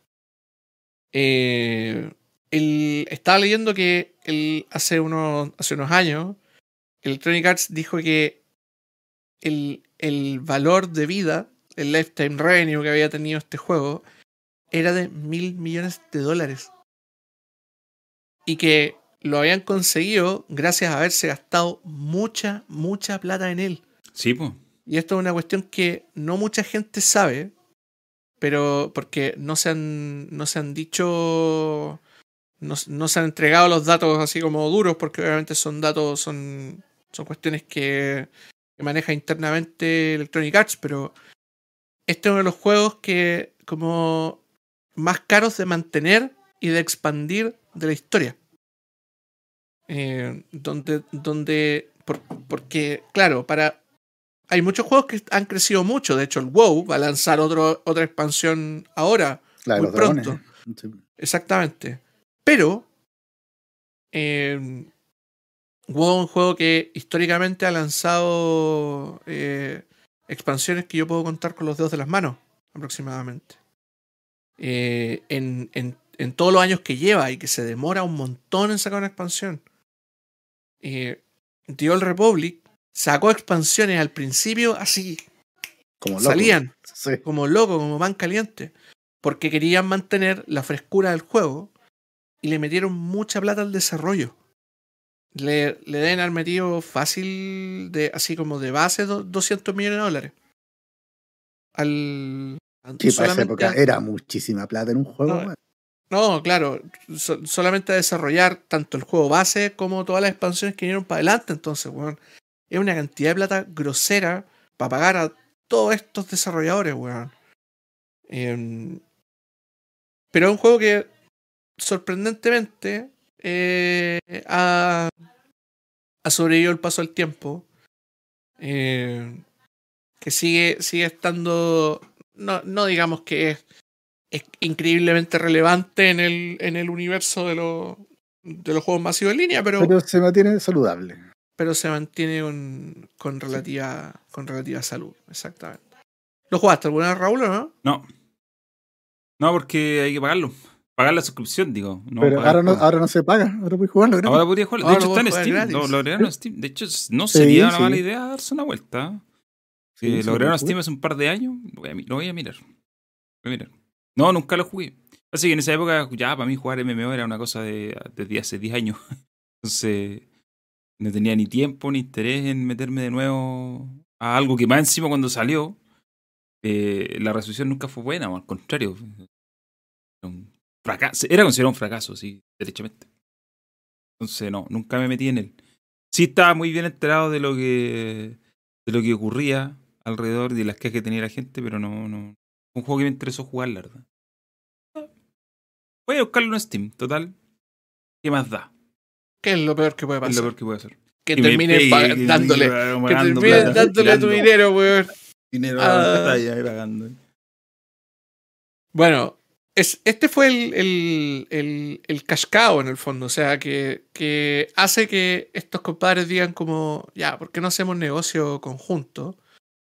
Eh, en particular Disney y Lucasfilm, que, que ya habían cerrado LucasArts. Y el año 2013 deciden darle a EA derechos exclusivos para producir eh, juegos de Star Wars para, para, para todos, en el fondo. Y con, con- o sea, para, para consolas y PC, mejor dicho. eh, donde Disney se quedaba con los derechos para hacer esos juegos y otros en eh, smartphones, tablets y web. Entonces, en el fondo le, la, le dieron la tarea pesada a Electronic Arts, le dijeron ya, Eh, no importa, hagamos, firmemos y hagámoslo, ¿cachai? No. ¿Para qué no, no lo pensemos más. ¿Para qué nos vamos a complicar? Exactamente. La palabra Y- clave ahí es eh, exclusivos. Claro, exactamente. Que significa que nadie 100%. más puede hacer juegos de Star Wars De hecho, por la 100% duración del. Nadie más lo puede hacer. Y ahí es donde, es donde claro, donde, donde el, en el fondo los que estaban más interesados en esto era DICE. Mm. Eh, DICE decía como. En DICE decían. Le podemos sacar plata a esta weá. Nosotros podemos. Entreguenos el, el, poder. Pues Bioware ya había comprobado que podían hacer una cash cow. Que DICE dice, ya, nosotros vamos a hacer otra. Y ah, obviamente Electronic Arts le pillaron los ojitos. Y, y, y ahí nuevamente ocurren varias cosas en un periodo corto de tiempo. Desde el. Desde el. el todo el rollo. eh, em, ¿Cómo decirlo? Del- del- del cierre de LucasArts. El año después. O sea, se, lo compra Disney. O sea, 2012 se comp- lo compra Disney, Star Wars. 2013 se cierra LucasArts. Y el 2014, el universo expandido queda. eh, Fuera del canon. Fuera del canon. Sí. Y, y hay un backlash tremendo de parte de, de un. De un o sea, una buena parte de la. De la. Como de los fans de la franquicia, donde dicen como. ¿Qué vamos a hacer? Y queda todo el. Todo el. el- la, la- todo lo que se había originado. Y no solamente los videojuegos, que es lo que quiero. Quiero hacer el punto. Videojuegos, novelas, cómics, Cómics, animaciones, etcétera, Sí, etcétera. todo, todo todo, todo. se vuelve Star Wars Legends. Y de ahí en adelante queda la expectativa de qué es lo que se puede construir en base al canon. Y ahí es donde EA dice, ya, ¿qué vamos a hacer? Y miran a... Miran a, ¿cómo se llama? A, DICE con, con ojitos saltones. Y ahí es donde DICE lanza Star Wars Battlefront. Un juego el cual yo puedo decir, y me voy a me, me bordo una estrella por esto. A mí, a mí me invitaron a la presentación de este juego en Ya, Star Wars Celebration en Anaheim, California. Grande Celebration. en Firewire. Eh, No me acuerdo bien si ya conocíamos lo que se venía. Creo que no, porque me acuerdo que la invitación decía para un al producto relacionado a Star Wars y había como un rumor, pero no nos dijeron qué era exactamente. Estoy casi seguro que llegamos allá y se supo de. eh, hicieron la presentación oficial sobre Star Wars Celebration. Y recuerdo que en una. Porque ahí anunciaron que el juego iba a ser eh, solo eh, multiplayer. No había campaña, no, era un, básicamente un shooter en multijugador donde tú ibas a poder revivir icónicas escenas, escenarios y Claro. situaciones Con el motor, con el Frostbite que se con veía el muy Frostbite bonito. que se veía, se veía bien Sí, y la fotometría creo que se llama la técnica donde utilizan Foto- imágenes en alta foto- resolución. fo- Protogrametría. Protogrametría, una cosa así. Ya. La cosa es que estábamos ahí en Anaheim y, y dijeron que esto va a ser eh, online solamente. Yo ahí al tiro hice mi reparo y se lo hice a un tipo que era un productor de DICE. Y, y le dije que, por, o sea, pregunté, oiga, ¿por qué esto? ¿Por qué lo van a hacer así? ¿Por qué no hacen una historia como tradicional? Eh, entonces el tipo me dijo, no, pero lo que pasa es que nosotros queremos que los fans, la, palabras de marketing, queremos que los fans revivan esta historia y qué mejor que un contexto multijugador. Y mi punto fue muy simple, fue, ¿no creen ustedes que los fans de Star Wars se van a ver un poco alienados por este juego? Por el sentido de que no van, ok, van a ir a revivir historias, pero en un contexto absolutamente hostil. Porque son mucha gente que no tiene idea de shooters y que nunca ha jugado un shooter y que no tiene competitividad y es un jugador muy casual, pero que es fanático de Star Wars, al que ustedes le están vendiendo este juego, va a llegar a jugar este juego a su casa. Asumamos que tiene PlayStation Plus o asumamos que tiene Live Gold en ese tiempo. Se van a poner a jugar y van a partir, van a meterse en una partida y lo peor que va a pasar es que les va a llegar un balazo y van a morir. y va a ser una recepción muy hostil para un juego que probablemente mucha gente se va a comprar con ansia. Ese fue como mi punto. Y el tipo me decía, sí, pero es que nosotros creemos que nuestra forma es... Ah, fino. Finalmente lo que pasó fue exactamente eso. Ese juego tuvo una muy variada recepción, primero por el hecho de ser solamente online. Y que ocurría el fenómeno de que mucha gente se lo compró porque era el juego de Star Wars que te están vendiendo como la forma de revivir tus situaciones y recuerdos y qué sé yo. El problema es que, claro, era una forma de revivirla, pero en un ambiente absolutamente poco amigable para el casual, ¿cachai? Porque el juego no era peludo, era, un, era Battlefield de DICE muy simplificado. Pero sigue siendo un shooter online en el cual jugáis con más gente, que probablemente era mejor era mejor que tú. Entonces, al final yo encontré, y a mí yo lo, vi de cerca porque un, mi jefe en ese momento, el Diego Bastarrica, él es muy fanático de Star Wars, le había interesado el juego. Yo lo tenía en la oficina y lo estábamos jugando y cachó que, como, ay, pero esta usted no se puede jugar, me decía, ¿cómo voy a jugar esto yo? ¿Cachai? A mí me interesaría jugarlo, pero ¿cómo? Si yo no soy bueno para los shooters, no tengo idea de esto, ¿cachai? Yo solamente no sé. Quería agarrar el control y Claro, ¿cachai? Se imaginó que iba a ser algo muy Star Wars clásico y resulta que terminó siendo algo que para la gente que jugaba shooter podía tener sentido. Para la gente que jugaba más competitivo, que era fan de, de, Battle, de Battlefield. Pero para los demás no tenía ni un sentido el juego. No tenía ni un puto sentido si era un shooter online. Y bueno, no por nada, al siguiente Battlefront le agregaron un modo campaña. Yo el Battlefront 2 no lo jugué. Solamente jugué el primero. Y no, el primero no me gustó. Y no porque, y no porque fuera malo, si al final era el juego para uno que ya tenía más años de carrete, era como re sencillo jugar. Era porque yo no le veía asunto. Era como mapas de un Battlefield cualquiera con skin de Star Wars. Las armas de Star Wars, los escenarios de Star Wars, los personajes de Star Wars. Era como ya, el mundo está. Pero el juego como juego era muy. Era muy papel. No tenía consistencia. Ahora, era bonito. No, eso sí. No, se veía bien. Se veía bien. Era súper bonito.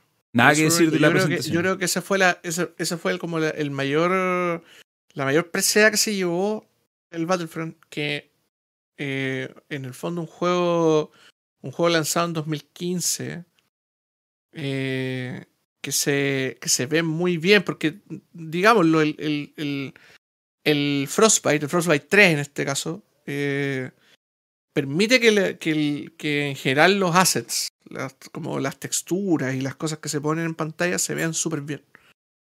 Eh, y, y, imagínense esto puesto, o sea, un juego, o sea, un motor que está hecho para muestrear cosas de guerra, ahora lo usen para mostrar espacio y planeta y otras texturas bien divertidas que más encima hacen este fotogrametría para, para modelar las naves y otras cosas. Entonces, eh, hay un. Hay, hay, ¿Cómo se llama? Obviamente hay un esfuerzo de DICE en que el juego se viera bien, lo cual corresponde mucho al, al, al, al corazón de DICE en el fondo. O sea, es- como decía el Raúl, le- eh, tiene el corazón muy cerca a Battlefield. Pero al mismo tiempo, al tener el corazón muy cerca de Battlefield, estamos hablando de que Battlefield no es un juego que se caracterice precisamente por tener una campaña single player notable. A diferencia de su principal competidor, que todos recordamos la campaña eh, De Call of Duty, claro, la de Modern de Warfare Carli- 1, la de Modern Warfare de 2. Carlitos, exactamente. Entonces, eh, claro, hay una, hay, hay, una desconexión ahí donde DICE no nos, no, como no nos vamos a mentir, ¿cachai? No, no voy a ir a buscar, eh, no voy a ir a pedirle pena al Olmo si DICE realmente no son eh, eh, precisamente los, los, los expertos en historia. Ahora, justamente se encuentra este juego en un momento en el cual, como les decía, todo esto hay que verlo en contexto, se encuentra en un momento donde pasan hartas cosas, po, donde la gente espera que el canon se rellene, donde se espera que hayan que, que estos juegos traigan historia al espacio. Eh, y donde también probablemente muchos casuales esperaban tener un juego también entretenido. Entonces, este juego en particular no está hecho para nadie, ¿cachai? Es como, ¿para quién es este juego? Para los que juegan Battle, Battlefront. Para los fanáticos de para los que juegan Battlefield, para Sí. los que, para los fanáticos de la franquicia, es, es un juego que está como incómodo en muchas partes, porque para los fans de Star Wars no es este juego. Y tampoco es para los casuales. Entonces, está en una. En, en- entre una roca y un lugar duro, como dicen los, los gringos. Los Rolling Stones. Claro. Eh, y luego, dos años después, sale la secuela. Y, lo, y aquí, no, aquí hay, se genera Mm. otra polémica, porque, porque claro, el, el, segundo tampoco era, el, tampoco nadie lo recuerda mucho por el, por la campaña, por la campaña single player, y de hecho deberían recordarlo por la campaña single player, porque el, gran parte de las cosas que pasan en ese juego son importantes para el episodio 7. De hecho, en ese juego, ese juego sale como al mercado con la batalla de Jakku. Sí. Claro. Entonces, eh, en términos de canon, era un juego terriblemente importante, pero nadie lo recuerda. Y nadie lo, Lo recuerda. recuerdan por. Ah, me Nadie lo recuerda. Eso, eso, eso, eso. Si la gente se acuerda del Battlefront 2, jamás se acuerda del, del- de la batalla Jakku. Se acuerda de que ese juego fue el que puso sobre la palestra el problema de las cajas, po, weón, de las loot boxes. Eh, porque justamente era un juego extremadamente grindy, donde todo era muy pay to win, donde básicamente Los precios Sí, para un personaje para eran exagerados. Claro, Sí. des- como desbloquear un personaje era una cuestión imposible de conseguir. Una cuestión en la que tenías que jugar horas y horas. Y los. Y, y, y generó Fue un. un poco como lo que pasó con Gran Turismo ahora. po. Claro. ¿En sí. serio? Sí, pues, le- los precios de los vehículos en el Gran Turismo eran Ah, exagerados. claro, claro. Que los, que precios se- de, los, de algunos personajes eran. De hecho, fue tan así que gracias a este juego se metieron algunos gobiernos a investigar. pues. Sí, como, po. oye, ¿qué está pasando con esto? ¿Cachai? Creo que en Europa se abrió Europa- en la Europa, veda sí. para esto. Sí, sí. O sea, imagínate, pues, weón, que tu juego. Que, que tu juego sea parte de una investigación. eh, de un, de un ente regulador europeo, pues, weón. Pero también tenemos que poner el contexto de que este era Electronic Arts, que pensaba que el futuro de los juegos eran esta cosa, po, que era vender, venderte cajas, venderte láminas, ¿cachai? que todos los juegos fueran online, que todos los juegos fueran estuvieran permanentemente conectados. Ese, ese era el futuro que veía Electronic Arts hace, no sé, pues cinco años. Claro, es el, lo, lo chistoso es que ese fue la, el, el, la epítome, ¿cachai? Porque yo creo que EA siempre ha creído esas cosas. O siempre las creyó en su momento, pero las creyó por separado. Claro. En el, en el, en particular con, con Battlefront 2, como que dijo, ya, juntémoslo todo.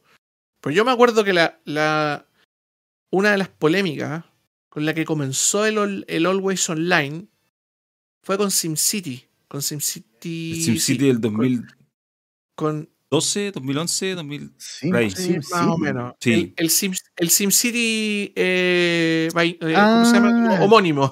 Sí, sí, sí, sí, que, sí, que ya. sería el SimCity 5, por así Sí. decir. Que no le pusieron SimCity 5, no sé por qué. EA y sus decisiones estúpidas. No dieron nunca haber comprado Maxis, pero bueno. Eh, le pusieron SimCity y, y ahí es donde se generó, es como, ya, ¿por qué este juego es tiene que estar siempre online si en realidad tiene pocos elementos online? O, hay, o se podría haber diseñado una manera para poder haber hecho online. Muchísimo antes que esto, ¿cachai? Eh, em, que claro, no es un problema específico de Battlefront porque es un juego online sí o sí. Pero me refiero a que este es como el, el, el lugar donde ya todo el mundo es como. Ya venimos hueveando a EA por años. hoy, hoy día es como, bueno, es que ya no, ya no te soportamos, ¿cachai? O sea, como ya no, no, como, weón, ¿por Basta. qué estás haciendo esto, weón? Basta. Basta. Sí. Ya llegaste a tal punto con tu avaricia, weón, que, que transformaste una franquicia querida por todo el mundo en una cuestión En que un todo el mundo hacía como, que paja, weón. Eh, y, y que la pusiste en, el- en, el- en un, en, un, eh, en un problema tan complejo que se vuelve incómodo hablar de los juegos de Star Wars para Disney. ¿Cachai? De hecho, se, el el una cuestión así como. pichulazo que le tiene haber puesto Disney después de todo ese escándalo, compadre. Hubo amenazas de que incluso casi, eh, poco menos que sea, no sé si ahora sí tan así, pero, pero hubo amenazas de como, ok, ¿saben qué? Vamos a disolver esta, esta Esta sociedad. asociación. Claro, porque- exactamente. Están cumpliendo con el contrato. no, y se están mandando puras cagadas. Y, y aparte, el problema más que, más que si fuera solamente un problema de EA, por ejemplo, como pasó con SimCity, que al final era problema de ellos. ¿cachai? Arréglenselas como pueden. Pero lo que pasaba acá era que se veía involucrado Star Wars Sí, pues. para una de las mega corporaciones más grandes del mundo. Estaba partiendo los juegos de Star Wars. Claro. Sí, La nueva generación La de nueva juegos de Star Wars juegos de Star Wars. que estaban en el canon. Y el canon iba a ser las loot boxes, pues, weón. Entonces, a Disney no le convenía absolutamente nada la mala prensa que te estaba haciendo el. Ese era el segundo juego de Star Wars que salía, si no me equivoco. El segundo que salía producto de esta sociedad. No sé si había, había uno entre medio. Pero según. Eh, los, do- los dos Battlefront, pues. No, sí, según yo era el segundo, porque después vinieron, vinieron otros más. Pero, pero creo que hasta ahora hay cuatro, ¿ah? no, no hay más de cuatro. Sí, pues, está lo- los dos Battlefront, el, El Squadron y el el Fallen Order. Squadron Y y el el, Fallen Order, sí. y el Fallen Order. Pero el, Eso, ese, ese yo creo que es como el, el gran. Otro de los grandes problemas que generó este. Esta asociación. Que nosotros, nosotros hemos, por ejemplo, cuando hablamos de. Hemos tenido que dejar juegos afuera. De hecho, dejamos afuera Star Wars Galaxy, por ejemplo. Eh, que fue el otro intento de MMO que quiso hacer muy, a muy temprana edad eh, Star Wars y no le funcionó. Eh, pero por lo mismo, porque justamente hay muchos juegos saliendo, eh, muchos spin-offs, muchos tipos de juegos diferentes. Eh, el sabor de boca que queda con, la, con, este con esta exclusiva es que uno pensaba como, puta, EA va a poner a todas sus, eh, eh, a, a todas sus, eh, a, su- a todos sus estudios a hacer un juego de Star Wars. Y Claro. a tener, va, va a poner, weón, a, a- ¿cómo se llama? A, a BioWare a hacer otro, va a poner a, a DICE a hacer varios juegos, va a poner a Maxis a hacer juegos. Va, ¿Cachai? Va. Otro, otro por race hecho por Criterion. Claro, claro, o podrían haber hecho, no sé, pues, un juego de. de, de un, un City Builder de Star Wars, Claro. que se lo podrían haber encargado a Maxis. Y nada, ¿cachai? No, se pasaban los años y no salían los juegos. Y, y, y, y se encargó EA de, eh, de lentecer el, el ritmo, porque obviamente con un contrato de exclusividad no, no tenéis ter- third parties haciendo juegos, entonces no tenéis juegos, básicamente. Y en el, en el contexto de tener, el, de tener un ritmo similar al que pasó con las precuelas, de sacar un montón de juegos y un montón de, de, de productos de entretenimiento alrededor de las películas, yo creo que no, no fue muy. no fue muy buena la decisión al final del día. Eh, y, y claro, el, el Battlefront 2 es la guinda de la torta al final. Claro. Quedó claramente Yo- estipulado el error. Yo, igual, yo no dudo que en- entre todos los estudios de EA hubo mucho propuesto, hubo mucho pitch, como le dicen ellos. Pero se pitcharon muchos juegos. Y por A, B o C, bueno, entre medio pasó lo de Ragtag, que iba a ser Visceral, si no me equivoco. El cancelado este, uno de los cancelados. Y creo que Bueno, ahora también, lo también Star. Wars 1313, pues, Sí, pero Star Wars Wars 1313 viene de antes de. es previo a este acuerdo. Sí, un poquito antes. Eh, de, esta- no, de hecho, si no me Sí, equivoco, ese sí, juego no, o sea, es Lucas Arts. Ese juego lo, está haciendo LucasArts. Sí. Sí. Mm. Pero hay otro que se llama Ragtag, que si no me equivoco ahora lo van a revivir porque apareció. Ese es el juego de la. Amy Hemming. Exacto. De la Amy Hemming, sí. Se filtró por ahí información de que ese juego estaría. De hecho, la, la vida. la misma Amy se hizo un estudio aparte de ella. Claro. Para, sí, te- creo que tiene un par de proyectos de Star Wars, hecho, como dos o tres. Entre ellos está reviviendo claro, el juego que hicieron. Entonces, a mí yo no dudo que los estudios de EA todos tiraron un pitch. Oye, mira, Star Wars esto, Star Pero por algún motivo, eh, EA finalmente no le dio luz verde a todo eso. Más allá de que EA haya, o los ejecutivos de EA hayan tenido ideas para decir, oye, mira, ustedes hagan esto. Yo creo que igual puede haber pasado al contrario. Que Maxis tenía una idea para hacer algún juego tipo City Builder. Se lo eh, mostraron a, a los ejecutivos de EA y dijeron, A esta weá no le vamos a poder sacar plata. no, esto no. claro. Esto no es rentable para lo que nosotros consideramos que un juego de Star Wars necesita. No, ser para lo que nosotros consideramos que un juego debería ser, Oh, porque en ese tiempo todo tenía que ser online, todo tenía que Eh, tener claro, boxes, todo tenía que tener ABC. Ten- eh, no- de hecho, estuvimos muchos años también en esa onda de, de, de no tener juegos single player, de tener por juegos multiplayer. Porque a nadie le importaba el, el single player. Oye, y me ha dado un gran pase para, el siguiente, para lo siguiente. Ah, Es que eh, lo de Star Wars Fallen Order, Jedi Fallen Order es prácticamente un. Eso sí que nadie se lo esperaba. Recogida Sí, de cable. Es una, es redención, es una redención, weón. Pero, pero salida de así literal, sacada del orto, como se diría de manera vulgar. Porque Que se le da una respawn, Se la- sí, pero Respawn bueno. tenía más encima. Respawn venía con la. Eh, con el historial de juegos muy bueno que vendían mal, porque los Titanfall les fue mal. Sí, y más encima, em, se pasaron a un género en el cual tenían cero experiencia, porque ellos, su pedigrí es hacer shooters.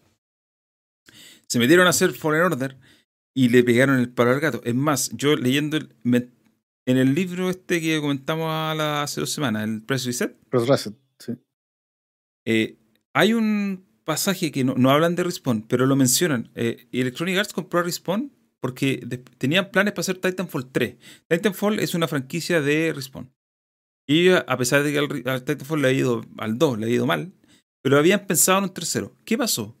Cuando estaban en esas conversaciones, llegó Tencent y dijo quiero comprar a Respawn. Entonces, ¿qué pasó? Y ahí dijo, oye, oye, calmado.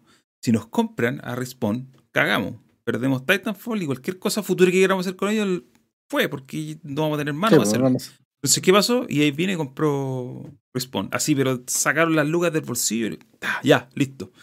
Vamos. Claro, se, se, eh, escarbaron en el chorito la- las, ¿cómo se llama? las monedas para sacar, para comprar Respawn. weón. Eso fue, estoy resumiendo porque hay es más, obviamente hay más detalles, pero eso fue lo que pasó con Respawn. Y ok, tenemos a Respawn, es de, de nosotros ahora, partí ahí. Y estos locos est- están haciendo, bueno, Titanfall 3 se convirtió en Apex Legends. ¿Qué hacemos con ellos? Tírenme un pitch de Star Wars, a ver qué Star pasa. Wars, claro. Y salieron con esto. Que, que, por cierto, Star Wars Jedi Fallen Order está dirigido por un compadre que se llama Stig Asmussen. Llega Asmussen. o Asmussen que la gente que es fanática de los God of War recordará que fue el Yep. director de God of War 3. O sea, pusieron a cargo a un compadre que sabía cómo exactamente hacer un juego de acción exitoso, más allá de que él no inventó God of War, pero no importa. La Que- tercera pero- parte fue muy pero- buena. Pero fue el, el ¿cómo se llama? El, el, el sucesor ideal de Cory Barlog. po, No, y aparte estuvo en todos los God of War. Sí, siempre. O sea, de David de- Jaffe. desde el primero. O sea, de Jaffe, perdón. Sí. Estuvo desde el primero en adelante. Entonces terminó God of War, eh, creo que en el Ascension no fue director, pero participó. Se fue, se metió a Respawn, porque a a todo esto había, creo que estaban haciendo un juego en Santa Mónica que no llegó a nada. Se fue a Respawn, le pasaron Fallen Order porque se supone que él es una persona con experiencia para hacer este tipo de juego. Digo, acción en tercera persona, single player. Toma, hazlo. Y fue un éxito inesperado. Yo, de verdad que yo le tenía cero fue ese juego, así, pero cero. Antes era como, ya, ok, Star Wars, otro juego más de Star Wars DA, más encima lo hace Respawn. No es un shooter, que como, ¿qué van a hacer? Y para mí, personalmente, para mí uno de los mejores juegos de Star Wars que he jugado en mi vida. Sí, Definitivamente, definitivamente. Eh, y no, y más encima, eh, Souls like Metroidvania. Eh, con un personaje un poco blando, pero, pero Nah, pero- interesante. Pero Cal Kestis tiene su encanto también, si no es. Sí, no es... con- Sí. no, y- Que ti- y- tiene otro robot sí, pegajoso. sí, especial. Claro, tiene, con otro tiene robot como toda, toda, todos los checkmarks de No, y tiene, que y- quería algo de Star Wars. y tiene una personalidad totalmente diferente porque es un eh, es un ¿cómo se llama? un proscrito po, weón, ¿cachai? Claro. No es como Luke que es como bacán y como- one, claro. bueno, exactamente es un weón que está arrancando y que más encima lo el que es otra weá que la encuentro extremadamente inteligente lo conecta muy bien con el eh, con parte del canon que hay hoy en Sí. día entre las entre las eh, em, que es el canon que se ve en Rebels eh, el, el- el que está entre las películas digamos entre el episodio eh, 3 y el episodio 4 donde se habla de los inquisidores imperiales que son los, los digamos los, los cazadores de Darth Vader Eh, para ir a matar Jedi en toda la galaxia Claro, sí. a los Jedi que se habían arrancado de, del, del- de la Orden 66 en el fondo. Entonces, claro, ya, ten- ya tenía una historia que ya se, ya se siente interesante, ¿cachai? Que ya tiene un saborcito como divertido, que ya lo conocemos, ya entendemos, algunos de los que, los que cachan un poquito más de la franquicia ya la encuentran entretenida. Y más encima, el gameplay es tan bueno, weón. Sí. El personaje es divertido, weón. Es como. Es, es, es rico de usar. Onda, a mí me. Lo, lo- creo que lo he dicho varias veces. Yo no soy muy fan de Dark Souls. No me. No es un, un, tipo de gameplay que a mí personalmente me llama la atención. Eh, tampoco he sido históricamente muy fan de los Castlevania. Lejos de haber jugado los Castlevania de Super Nintendo y Symphony of the Night, etcétera, etcétera que es donde nace el, el, el- concepto. Y, y de Metroid tampoco, que es como el, el de donde se destila el Metroidvania al final. Eh, y este juego me encanta. Lo, lo encuentro divertido, interesante. No es difícil de jugar en una. En una. ¿Cómo se llama? En una. O sea, tiene una curva. Como todo buen Souls-like. Tiene una curva bien grande, ¿cachai? Eh, no es un juego para todos tampoco, pero tiene un story mode. O sea, es relativamente accesible y no vive con todo este, este, como este peso, este paradigma de los Dark Souls, que en el fondo ya podemos tener esta discusión hasta las 3 de la mañana con eh, la dificultad y la accesibilidad. Lo importante es que el juego es entretenido para la gente que no quiere que se vuelva una aventura técnica es entretenido. Para la gente que sí lo quiere volver una aventura técnica y, se- y que se quiere así como, como quiere experimentar el get good del juego, también es entretenido. La historia es buena, está bien diseñado, está un poco bugueado, pero fuera de eso, es entrete, weón. Es un juego entretenido Es muy que divertido. avanza. Es muy divertido, divertido. Espacios donde uno ve caras conocidas, no Tiene tan buenos conocidas. puzzles, weón. tiene peleas buenas. Está tan bien diseñado, Los weón. la niveles, los que niveles son bonitos en el Sí, sentido de que son- distintos Ah, entre sí. Como que son lo- la, la palabra de moda ahora, los biomas. Claro. Los biomas. Le está, muy bien diferenciados unos de otros. Y no son tantos, ¿ah? Pero por ejemplo, hay un nivel que no me acuerdo, es como el cuarto en un juego que. Cuando tú miras el, el mapa, que todo esto, los mapas están muy bien hechos, la forma de, de mirar el mapa es muy Star Wariana, ¿cachai? Es como esta holografía. Claro, lo ves en un holograma, Claro. exacto. Eh, cuando miráis el mapa, después de que recorriste una hora el nivel, te das cuenta que te moviste por un laberinto gigante donde está todo interconectado, pero que al principio tú no lo ves porque está ahí llegando a puertas que se abren de un lado, qué sé yo, o subís por ascensores, por ascensores. Pero está todo tan bien conectado que como que te hace sentido. Cuando yo veía eso, finalmente, digo, oye, aquí, mira, me pasé por este nivel por una, dos horas, recorrí todo, pero como que de verdad que estáis en un lugar que tiene sentido, ¿cachai? Estáis como en salas una al lado de la otra y están conectadas y que como que son parte del, de donde lo, por lo que tenéis que avanzar. No, aquí como que se nota que los tipos que hicieron los niveles armaron el nivel así con la lógica más grande que pudieron sacar del mundo Star Wars y después agregaron todas las otras cosas. Eso va mezclado con el tipo de gameplay, con, con las mecánicas de cómo se mueve el personaje, cómo lo ve, lo que hace y todo.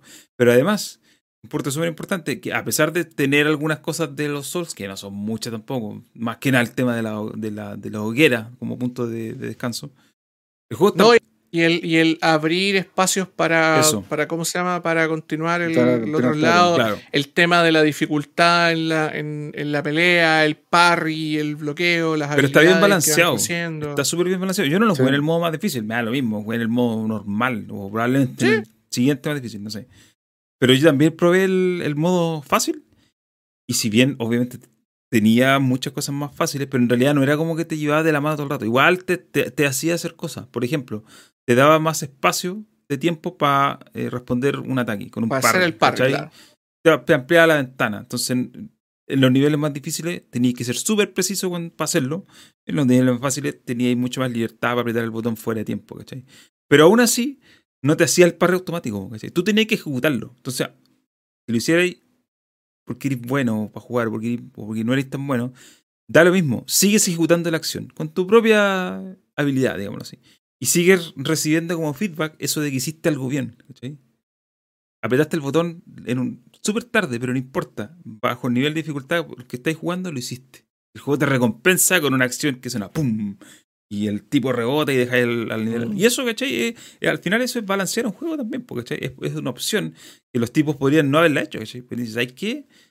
El modo fácil que sea que los enemigos tengan súper poca vida. O que no existan los parry, por decir algo. Pero no, pues, los tipos lo implementaron de manera más sencilla para que lo pueda hacer alguien que no tiene tanta experiencia, tanta habilidad, pero que igual haga algo, ¿cachai? Y no se quede como mirando. Eh, eh, no es un espectador. Sigue siendo una persona que interactúa con el juego, bajo unas reglas más sueltas, pero al final sentí esa misma recompensa. Que eso es súper importante. La recompensa que se le da al que juega cuando, cuando está ahí en estos juegos como de acción, que son más de, entre comillas, habilidad, ¿cachai? Como en este caso, no solo la habilidad de apretar botones, sino la habilidad del tipo de ser una especie de Jedi, ¿cachai? Y tener habilidad con la espada, ¿cachai? Y no solo eso también, ¿ah? porque hay muchas escenas sacadas directamente de Uncharted o de God of War. Cuando estáis que te morís cayendo Sí, por po, un sí, tren, por el- ¿cachai? Y te agarráis en último Sí. minuto y apretáis un botón Hay, hay, hay, hay hartas escenas de ese estilo. Porque po. al principio hay una parte donde tenéis que escalar y Sí, sí. cuando estáis como reparando unas cuestiones Mm. en el peludo del juego. Y andáis Que eso, eso, eso es bien de God of War. Sí, po, po. Bueno, ahí Sí, se po. ve la mano del compadre este, po. Asmussen. A mí, de, de verdad, es, es uno de los mejores, es uno de los juegos más completos que he jugado, a pesar de que es de un estilo muy concreto en general. Pero es uno de los juegos más completos que yo he jugado de Star Wars. Así como, es un juego del cual ahora yo espero, ay, la secuela, se viene la secuela, ¿cachai? Este es un juego que quiero jugar porque la secuela, s- más encima la va a dirigir el mismo tipo. Entonces, como cae de cajón Estar bueno, po. que va a Sí. ser bueno, ¿cachai? De, de hecho, Bueno, uno, el- el uno- juego uno fue tan bueno. con- Mm.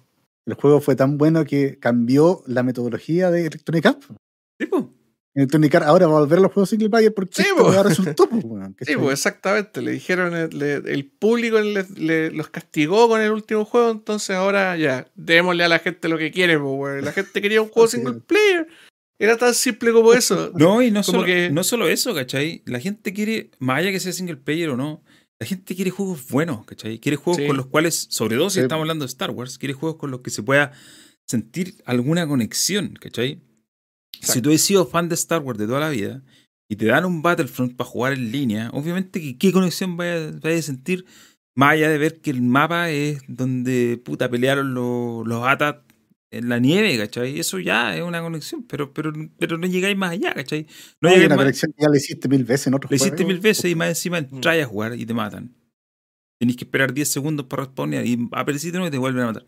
Eso no. En cambio, eh, Fallen Order, si bien no toma una historia propia existente, sino que la conecta, pero, pero al final es un juego bueno, ¿cachai?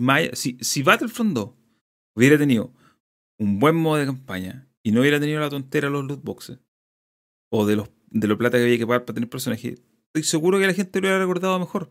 Porque al final el problema no era que no tuviera campaña o, fuera solo online. El problema era que el juego no era bueno, ¿cachai? Finalmente, Fallen Order es un juego bueno, ¿cachai? sea single player, sea online, da lo mismo. Es un juego bueno, es un juego con el cual la gente conectó.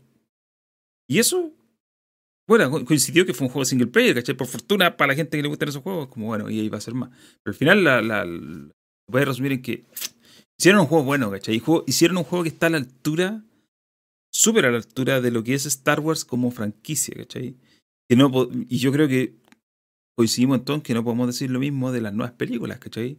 Son Mm, parte de la claro. franquicia Star Wars, pero no están a la altura de lo que se espera de la franquicia Star Wars. ¿cachai? Entonces, tuvo que venir Respawn para hacer un juego single player de un estilo que nunca habían hecho antes, para sacar un producto que tú puedes decir, esto está a la altura de lo que se espera de la franquicia Star Wars, ¿cachai? Y puta, a, a raíz de lo que hemos hablado en dos capítulos, pare- parece más difícil de lo que, de lo que es, De lo que va a ser. de lo que, de, de lo que es. Porque- Es un desafío bastante más Sí, grande de lo que uno cree. Pasado cuántos estudios de desarrollo detrás de 35, 40 años haciendo juegos de Star Wars? ¿Y cuántos contamos como éxitos así que ya, esto le hicieron así? Debe ser unos 15. Poquitos, ¿cachai? Poquito. Poquito. No son muchos. Y no todos son malos, malos, ¿cachai? Pero así de exitosos como Fallen Order, pocos. ¿cachai? Muy pocos. Así como tú este juego redondito. ¿cachai? ¿Cuántos juegos hay así de Star Wars? La mayoría de los que recordamos de los 80 y los 90 son. Jedi, Jedi, Jedi Knight. em, el Battlefront original. Dark Forces. Y. Ocho Squadron. Sí, son debe ser unos 10. Yo creo que los, de sí. Super Nintendo también están como. Sí, los de Super también. Shadow of the Sí, sí. Empire. El Republic Commando, yo creo, no fue un éxito de venta, sí, pero fue- yo creo que es un juego que está a la altura de Star Wars. Y Sí. no mucho más, pues, ¿cachai? El resto son pajamones. Son como. Muchos de ellos son buenos, pero tienen su límite en el bueno. Claro, claro. No dan el saltito más allá. Claro, o, o- o- o quizás estamos como. También uno se ciega de repente por la máscara de la nostalgia, ¿cachai? Que también Ah, hay unos juegos un que quizás no eran un clásico. tan buenos. clásico. Claro. Mm. Es verdad, es verdad en ese, en ese sentido. Pero, pero volviendo al tema, creo que, creo que claro, definitivamente de Fallen Order fue como esa redención. O sea, fue el, el- el juego que valió la pena para los fans. Y, y le dio un poco de, de, de espacio para respirar a EA, que ya estaba viendo que se le venían todos los haters encima, con, con años y años de, de, de, de juegos que podrían haber sido que no fueron, de juegos que fueron y realmente no eran lo que la gente quería. Y nada, po, es- ese, ese fue como el, el gran, el gran batatazo en un, en un primer momento. Eh, por ahí entre medio también sale Squadrons, que, que salió hace... El 2020 Squadrons, ¿sí o no? Sí, Si no me 2020. equivoco, ¿no? Salió justo el año después. Eh, que es otro tipo de juego, creo yo. También es, es, es una... Es, un, es una Sí, adición al, Es, una adición a la ese, juego yo encuentro que es una reimaginación de los juegos de combate clásicos de Star Wars. De, Pero sí, pues, sí, como de, de, TIE de Fighter. versus TIE Fighter, claro. Claro, Eso, exactamente, exactamente. Porque, volver a por- ese, a ese estilo de juego. Claro, porque no está cerca de Rogue Squadron, por ejemplo. No, po, no, no, tiene mucho, es mucho más táctico. Es, eh, está, de hecho, está basado en, en, en dogfights. En. Claro. Como es, está mucho más cerca de un Ace Combat que de Sí. un que de, que de un un Rogue Squadron, Squadron. claro. Exactamente. Es un juego mucho más táctico y mucho. Y, y que de hecho eh, se puede volar con, con stick, ¿cachai? O sea, Claro. eh, está justamente. Es casi un Flight Simulator en el fondo. Está pensado para eso y tiene muchas cosas también como, como muy tácticas, como de. Claro que eso, eso de, Tratan de de cambiar emular- el escudo, de, de bajar el poder del escudo para ponerle poder Eso, a la, exactamente. al le- disparo, le, ¿cachai? Entonces, le cambia, exacto. es, un po- es disparáis- un poco, es un poco Dark Soul espacial, porque tenés que, sí, es súper tenés que difícil, manejar tu estamina y tu vida, ¿cachai? Es súper difícil, güey. Sí, claro, y, y claro, y si, si te están llenando de balas y querés disparar, no puedes disparar porque No, tenéis la, tenéis la, El escudo la- ¿cómo se llama? Los, claro, los escudos para arriba y las armas para abajo. Sí. Eh, Y tenéis que controlar también el throttle, la velocidad en la que vais, ¿cachai? Donde Sí, tenéis que pues. moverte en un espacio en tres dimensiones. Y, y eso no es el- fácil, bueno, a mí me costó caleta acostumbrarme a eso, weón, me costó mucho. Sí, weón, es Onda, muy difícil. situarme eh, espacialmente en los juegos me costó caleta. No, y es un juego que es imposible jugarlo con, con teclado de mouse. Imposible. No, no te dije, con un control. Imposible, imposible, imposible, imposible. Y de hecho, jugarlo en control, como que sentís que el control no está hecho para jugar ese Sí, juego, sí, ¿cachai? sí. Como que es un juego que construyeron para una consola y un control que no existen. Es muy rara la wea. Em, porque por último, el juego, vuelvo, vuelvo a citar a Ace Combat porque es como uno de los buenos ejemplos de diseño eh, de, de simuladores. Em, es, un juego súper bien pensado para ser jugado con un control de consola. Eh, donde el avión tú lo podéis mover a la, a la vinta que tú quieras con los, con los botones. Es complejo, pero no es complejísimo como el. como el. como el Squadrons, por ejemplo. Claro. Eh, o como cualquier otro juego donde, donde tengas que mover una nave en tres dimensiones. Eh, y no sea con este estilo medio arcade, como por ponerle una palabra, como, como Rock Squadron, donde con un stick miras eh, y con el otro eh, controlas el, el, el throttle. po, weón. Eh, es, es, es raro jugarlo en consola también. Aparte está súper... Otro, como que he, he hablado por juegos bugueados, como que todo, en realidad todos los juegos de EA tienen algo de bug. Es un juego con el que yo personalmente, el Squadrons, me he encontrado muchos bugs. Eh, y, y- y ha sido quizá como el limitante de mi experiencia. Es otro juego que también yo siento le faltó una, un, un director que pudiese ver el juego fuera de la. Fuera de la. mm, de la experiencia del espacio, arriba de la nave. Porque fuera de, lo, de, de estar sentado en el cockpit y manejando la nave, es fomísimo. Onda, no, Sí. no- esta cuestión de que tenéis que, de que te podéis mover, como que, como que está hecho para ser compatible con el. como con VR. Como con. pues. Ah, Claro, como con el mundo de la realidad virtual. Entonces, está hecho para moverse fácil, para, para, para no. ¿Se han fijado que de repente los, los juegos en realidad virtual eh, no tienen movimiento de personajes en, en como continuo? Que hacen snap. Esto creo que lo hablamos en, en algunos capítulos atrás, que muchos juegos VR, cuando tú te mueves hacia adelante o hacia atrás, o, eh, con el stick y no como tú, como persona, te genera una desconexión en el oído medio Claro. y te mareas. Y muchos juegos, de hecho, ponen una. ponen una. una un, como un borde de seguridad cuando tú te vas a mover hacia adelante o te oscurecen el, el, el entorno. O en su efecto te hacen hacer un, dar un salto para moverte.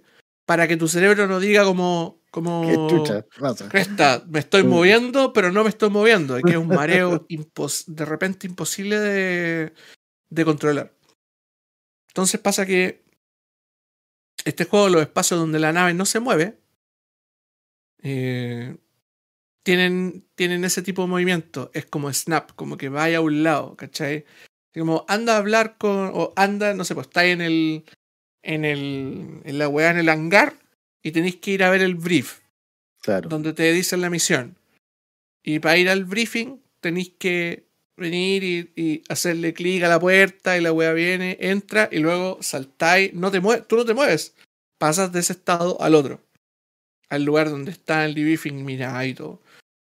Eh, haberlo hecho como Ace Combat, donde tenía un menú donde te, donde te explican el- la misión y después no tenéis que ver el después no tenéis que ver el, el, el, el- el loadout de la nave, ¿cachai? O sea, como el, eh, las balas que le va a poner a la weá, ¿cachai? Claro, sí, pues, sí. Todo eso y después meterte a la misión al tiro hubiera sido mucho mucho más interesante porque perdís tiempo yo de hecho me aburro en esas en, en esas partes del juego eh, lo paso mucho mejor viviendo el juego arriba de la nave, Claro. que es donde está pasando la weá, pues, donde está ocurriendo la historia. Y por lo mismo no pude seguir también la historia. De hecho, ya ni me acuerdo qué hacía en el Squadrons. Eh, no me genera esa conexión que sí me genera el Fallen Order, porque el- la- los juegos de acción y aventura tienen la facilidad de que el, eh, el gameplay puede estar muy unido con la historia que se está contando. Eh, en este tipo de juegos, claro, si, sobre todo si tenéis una, una, una nave súper compleja de manejar, de repente te perdís de por. Estáis cumpliendo objetivos nomás, pues te perdís porque estáis haciendo lo que estáis haciendo. Algo, Juegos como algo que no pasaba en el. Algo que no pasaba en el. En el Fallen Order, po, que siempre estáis como consciente de qué Sí, sí, estás haciendo y por Sí, qué lo estás porque la- haciendo. Porque la historia es motivante. Mm, es, es- es la que desbloquea el gameplay al final. Claro. O sea, van de la mano, ¿cachai? Van así abrazaditos el uno del otro. En este caso, como, y, y- creo que es un, un- un- poco un problema de algunos juegos. eh, y es que el, el cumplimiento, el, el- cumplimiento objetivo o lo- la complejidad del cumplimiento objetivo se eh, hace que uno obvíe la historia. Que uno como. Bueno, es un ejercicio que el Raúl hace todos los días, pero me refiero a la- al general de la gente, así como. eh, Con mucho dejan de orgullo. claro dejan de ponerle atención a la historia cosa que en un juego es puta, es- sobre todo en un juego de Star Wars eh, es una cuestión imperdonable ¿cachai? Mm. no puedo no puedo dejar de ponerle atención Star a la historia Wars si son estoy aquí por la historia Star Wars es historias. No puedes, estoy aquí por la historia tú no puedes Exacto. omitir eso, ¿cachai? Por eso. Battlefront. Por eso. Battlefront falla, pues claro, porque está, Battlefront po. es puro gameplay, ¿cachai? Sí, no po. tenéis nada de- tal cual no hay nada que conecte lo que estáis haciendo en el juego con otra cosa. Claro. No hay un hilo conductor. sí Es simplemente jugar y olvidarte a los 10 minutos. Jugaste. No, no quedáis pensando en la historia después cuando te vais. po. Y, Ay, esta weá pasó Mm. esto. Y esto lo puedo extrapolar, no sé, a lo que pasó en alguna película o en un cómic. Claro. ¿cachai? claro o no, de- No claro tenés- no discutimos la historia porque no tiene relevancia po, Sí, pues. Em, nos queda hablar del futuro igual. Que no, no- hay algunas cosas en el futuro. Sí, Eh, también. ya, ya dijimos una, que en el fondo es la secuela de Fallen Order, que la- ya la está haciendo. Yo tengo aquí una, una lista. Vamos. Ya, Encontré una dale, lista. eh. Ya. Dale, dale. Fallen Order. Obviamente. Interesante. Interesante. Fallen interesante. Order 2. Sí. Star Wars Hunters. Es un juego free to play multiplayer de 4 vs 4, pero que solo va a Switch y móviles. No me Ese es, interesa. ese, ese, es uno, ese es uno desarrollado por Tencent, ¿no? Estoy casi seguro, pero no lo recuerdo. Hay que revisar, pero, pero parece que sí. Pero ese es uno que se viene. Eh, está el remake de Kotor, Al de Aspire. sí. Sí. Eh, hay un FPS de Star Wars que está haciendo Respawn, otro más, pero ahora ya en un género más, que sí. conocen los domina, claro. arriba y abajo. Eh, está un juego de Ubisoft de Star Wars, que es de mundo abierto. Que se supone que es el juego del Mandaloriano. Como que todo el mundo dice que es el juego del Mandalorian. Lo está haciendo Massive, que son los de The Division. No, Sí, claro, que está no hay más información. Está, hay un juego de estrategia que está haciendo Respawn con un equipo que se llama Bit Reactor. Que es un, Con estudio, Bitreact. que es un estudio que creó un ex desarrollador de Firaxis, que a la vez son los que crean XCOM ex- y, y Civilization. Civilization. Civilization, claro. Ellos, ellos- Respawn con Reactor están haciendo un juego de estrategia. Ese juego o sea, es súper interesante. Eso lo anunciaron hace como un par de años. ¿o Sí, no? se lo anunciaron hace tiempo, pero Deberíamos no ver algo luego, yo creo. Sí, Sí, yo estoy así. Como. Es, eso es lo que estoy. Yo estoy esperando eso, más que Kotor. claro. Y además está Star Wars Eclipse, que es el que está haciendo David, de Grutola. De Grutola, o sí. también conocido en, en otros David lados como Cage. David Cage. Y de ese tampoco hay mucha información, excepto el teaser que se vio hace un tiempo atrás y que según dicen las malas lenguas, ese teaser fue para Contratar buscar- gente. contratar gente. Sí. Y es, es posible, existe la posibilidad de que ese juego nunca jamás exista. Eso es lo que hay para el Y quedan los de la Amy Hagen, po, que son y dos, además de la, el de la Imigenic, que en realidad tampoco hay mucha información, excepto que pareciera ser que están reviviendo Ragtag, Sí. proyecto cancelado tristísimamente. Pero está, está confirmado que lo están reviviendo Sí. o solo son Sí, rumores. No, no, está confirmado. Está confirmado. Y de hecho son dos juegos. Y como te decía, la Amy Higgins hizo un estudio propio para hacer estos juegos. Como que no, no, no soportó que, todo lo que le pasó primero en, en ¿Dónde está? ¿En Naughty Dog? Ella estaba en Visceral cuando pasó lo de En Rapid Visceral, en Visceral. Porque su juego Claro. está haciendo Sí. Visceral. claro. Y Sí, porque, y, y que supuestamente ese juego iba a ser como Black Flag en el universo de Star Wars. una cosa ¿no? así, una cosa Claro. así. Y al parecer ese proyecto no falleció por completo, lo están retomando y es lo que en el futuro podría revivir, pero todavía es solamente filtración, no hay nada confirmado, nada oficial. No hay un anuncio de un juego con un logotipo y, una- y un comunicado de Disney diciendo sí, estamos en esto. No. Así que eso, eso es lo que se viene para el futuro de Star Wars. ¿Cuántos de estos van a terminar existiendo? Lo sabremos en unos No, yo años. creo que la mayoría. Creo que la mayoría. Salvo, yo creo que el de, es el de Quantic Dream Eclipse. Puede que Sí. no, pero los demás yo creo que todos sí. Ustedes dicen que el de, Cage, del de Cage lo van a cancelar. No, no, yo digo que no, que no pueden cancelar algo que no existe realmente. Algo que solo es humo. Claro Mm. que es un tráiler, ¿cachai? Puede que sí, o sea, existe también la alta posibilidad de que el... Yo creo que es 50-50. Ah, tú decís que es una, es una lotería esta cuestión. Una moneda Puede que pase como puede que no como pase. Es Claro. el juego de Schrödinger. Eso, Claro. exacto. Existe y no existe. Sí, lo que pasa es que ahí el tema es la reputación de este weón. Sí, po. Está cada vez peor. Mm. De Si, todas no- la gente no confía en ti, no. Difícil sacar un proyecto adelante. Sí, pues después de todo el tema con las demandas ya es complicado. Y aparte que tampoco podía estar 14 años esperando hacer el juego, po. o sea, tenéis que sacarlo de 2027. Te cuesta platita. Sí.